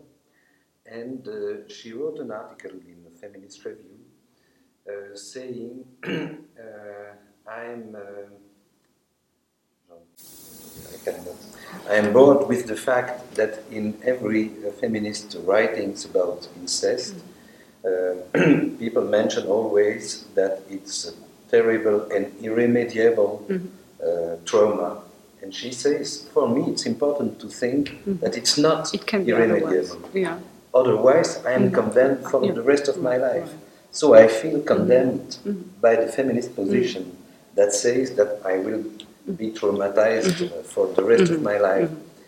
And perhaps there is an idea Mm-hmm. therein uh, if a people uh, is traumatized by something and thinks uh, that he will ne- uh, never overcome Mm-hmm. that, I, I think it's a very big problem. Uh, I think the problem. I wanted to s- uh, say something. You made a remark that uh, you wonder whether it's good to come to go into the past in therapy to things which are real. And I thought that if we go together, we create a new reality because you are. I, I was always In the present. Yeah, and, and then you have a new. Um, Re-elaboration All right. of the past. Yes, that's the traditional theory of yes, but going in the past to re-elaborate. And, and I think you, you make a new reality to the patient because you are together then. But my question was about such situations who are inadmissible. Inadmissible, you understand? Yeah. Um, like torture or, or so. Uh, it's not possible because it's, it's not possible that such a thing happened. and it was by discussing with people uh, from uh, uh, Chile who had undergone torture that it seemed that it was not perhaps the good way to go back with them to, to that incident. and one of these victims told me, uh, I can only speak about what was pleasant, uh, what was jokes in this horrible situation. Because when we were in jail, sometimes there was some, some comic events. About that I will speak, but no more about the, the terrible uh, things. It was that that I wanted to, to say. But it's also a way of re-elaborating uh, the past. But it, my impression is that, uh, again, talk about the issue of uh, determinism, the linear causal view, because in the past also I've seen, also in therapies, also in supervision, that the therapists get caught into a kind of a continuous giving the same message to the client, no? uh, especially when they use the verb to be, no? like about being dependent to their mother, no? and trying, making them to admit. I've seen many, especially young therapists, so you can see that uh, the effect is to try to construct a past, a fixed past. Instead, uh, in therapy, as I agree with what you are saying, and, and not only therapy, is uh, try to, to, to introduce different possible worlds, different possible past. I think it's a way to, uh, the issue about Holocaust, I think, no?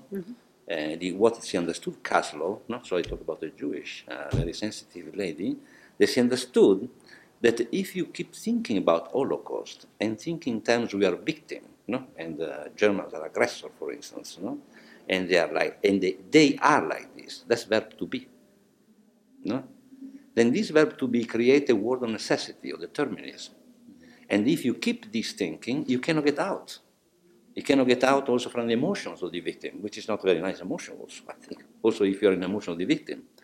So the, it's the idea to me to introduce the possible words, no? words, quote unquote, possibility. That uh, that is one of the events that occur among other events that could have occurred. In the future, between Germans and Jews, for instance, the possibility of that occur other experiences. So this kind of uh, definition in the future is an opening. This is another an opening. So this also heal no? Uh, the, the, the, the wounds of the past. Because, uh, you know, yeah. And then I think you, you can be part of the human, human race. Because otherwise you can go backward no? uh, to other wars. There have been wars all the times. If you enter into a verb to be, no? you are bad. That's my thing. Or I am good, you are bad. And then you stop the, the, the, the, the speech. This, I think, is, is, a, is a very devastating, and we see also, we, I mean, as a therapist, we see the victim of this kind of, uh, of, of, uh, of messages, they come to us. no? You see very often uh, that the, the, the patients, for instance, if you, uh, they are in a context that very often they are labeled, I would say, in time as being different, bad, or etc. no? So they behave accordingly. And when they behave accordingly, they, they, for them, they become the illness. Then we, when we give it labeling, you are schizophrenic, schizophrenia become them. I, I'm the schizophrenia. That's why it becomes very difficult. So uh, we go back to the issue between uh, determinism no, and, uh, and the opening up to, to possibilities. And then therapy, I think, I should have discussed. Because I have a last point because I was more lucky than you uh, because, uh, when we prepared this uh, seminar. Dr. Assmann sent me a draft, and in that draft, uh, she exposed another uh, point of view about time, uh, imperial time, and uh, Apocalyptic time. apocalyptic, apocalyptic time.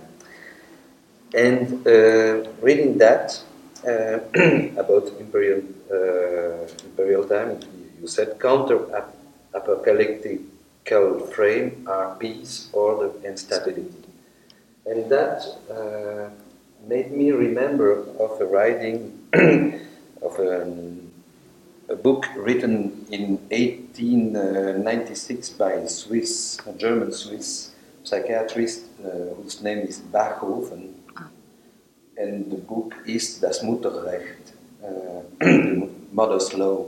Matern- m- Das. Mutterrecht. Yeah. And in- Matriarchal law.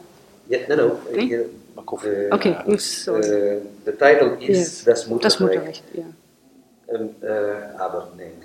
Uh, but he speaks about matriarcha and patriarchal view of uh, life. It seems that Freud uh, read his book and he, he quotes it in, uh, in uh, one of his books. But my, my point was is there a same perception of time in the two genders? Is there a same perception of time for a man or for a woman? Um, do the way that we relate with our body as a man or as a woman to our sexuality as a man or as a woman make our perception of time different because the women have a periodical time with the, uh, I don't know the word. Menstruation? Uh, yes, Yeah. menstruation. The men have not. Uh, the women have another perception when they are pregnant of the, the time of the pregnancy. The men don't feel the same uh, duration of, uh, of time. And what uh, Bachofen said about the matriarchal civilization, that it's a civilization of peace, equality between men and uh, between people, because for the mother all sons are equal, but for the father the eldest is more important than the others. In the patriarchal system of life, you have rivalry, uh, you have modification of the nature, uh, and in a way destruction and so and so on. So the man is more ori- or, oriented, oriented in the future to modify things, to change things, and even uh, eventually to destroy. Uh, and as the woman is more to preserve, to hold uh, what's uh, necessary to continue to live, to live, and thus more in the present. I want just uh, to bring that other idea. Is time the same for the two genders? I'm, I'm very grateful for your question, and I think it's a very complex one. I would, first of all, like uh, the audience to comment on, on this question before um, I say anything at this point, or at least give the possibility. Um, the problem with Bachofen, of course, is that his uh, construct of Mutterrecht is a fiction, and it is a fiction uh, created in a patriarchal society. So it's always the complementary other, which By is a man by a man. uh, single and lived Yeah, with exactly. his mother when he book. So, but uh, I, um, when I uh, uh, told you a few uh, things about the Egyptian culture, um, I described very much what I uh, applied there to the Ro- idea of Roma Eterna or the, the Roman imperial time of order, stability, and fix, fixation, resting cultural time. I use this as an um, example. Uh, there is a great similarity, and I don't think it has anything or very mu- much uh, uh, feminine or female um, uh, connotations, this type of order, because this type of order is uh, constructed on, on the, against the background of a very deep anxiety. And one has to come to grips with this kind of anxiety, which is uh, um, contained in this um, in, in the idea in the visions of construction um, that create that kind of an order. And it, this order is always very rigid because of the anxiety eh, or the more rigid the more the greater the anxiety is. And i think um, it is uh, difficult to uh, annex this with the gender question, but if we annex it, and I think the, the question is very, uh, one should really think about it. I think it is more a sign of paternal. the link with patriarchal. text, eh, but Yeah, yeah, no, no. me think. It, uh, it makes me think too, that's all I can say.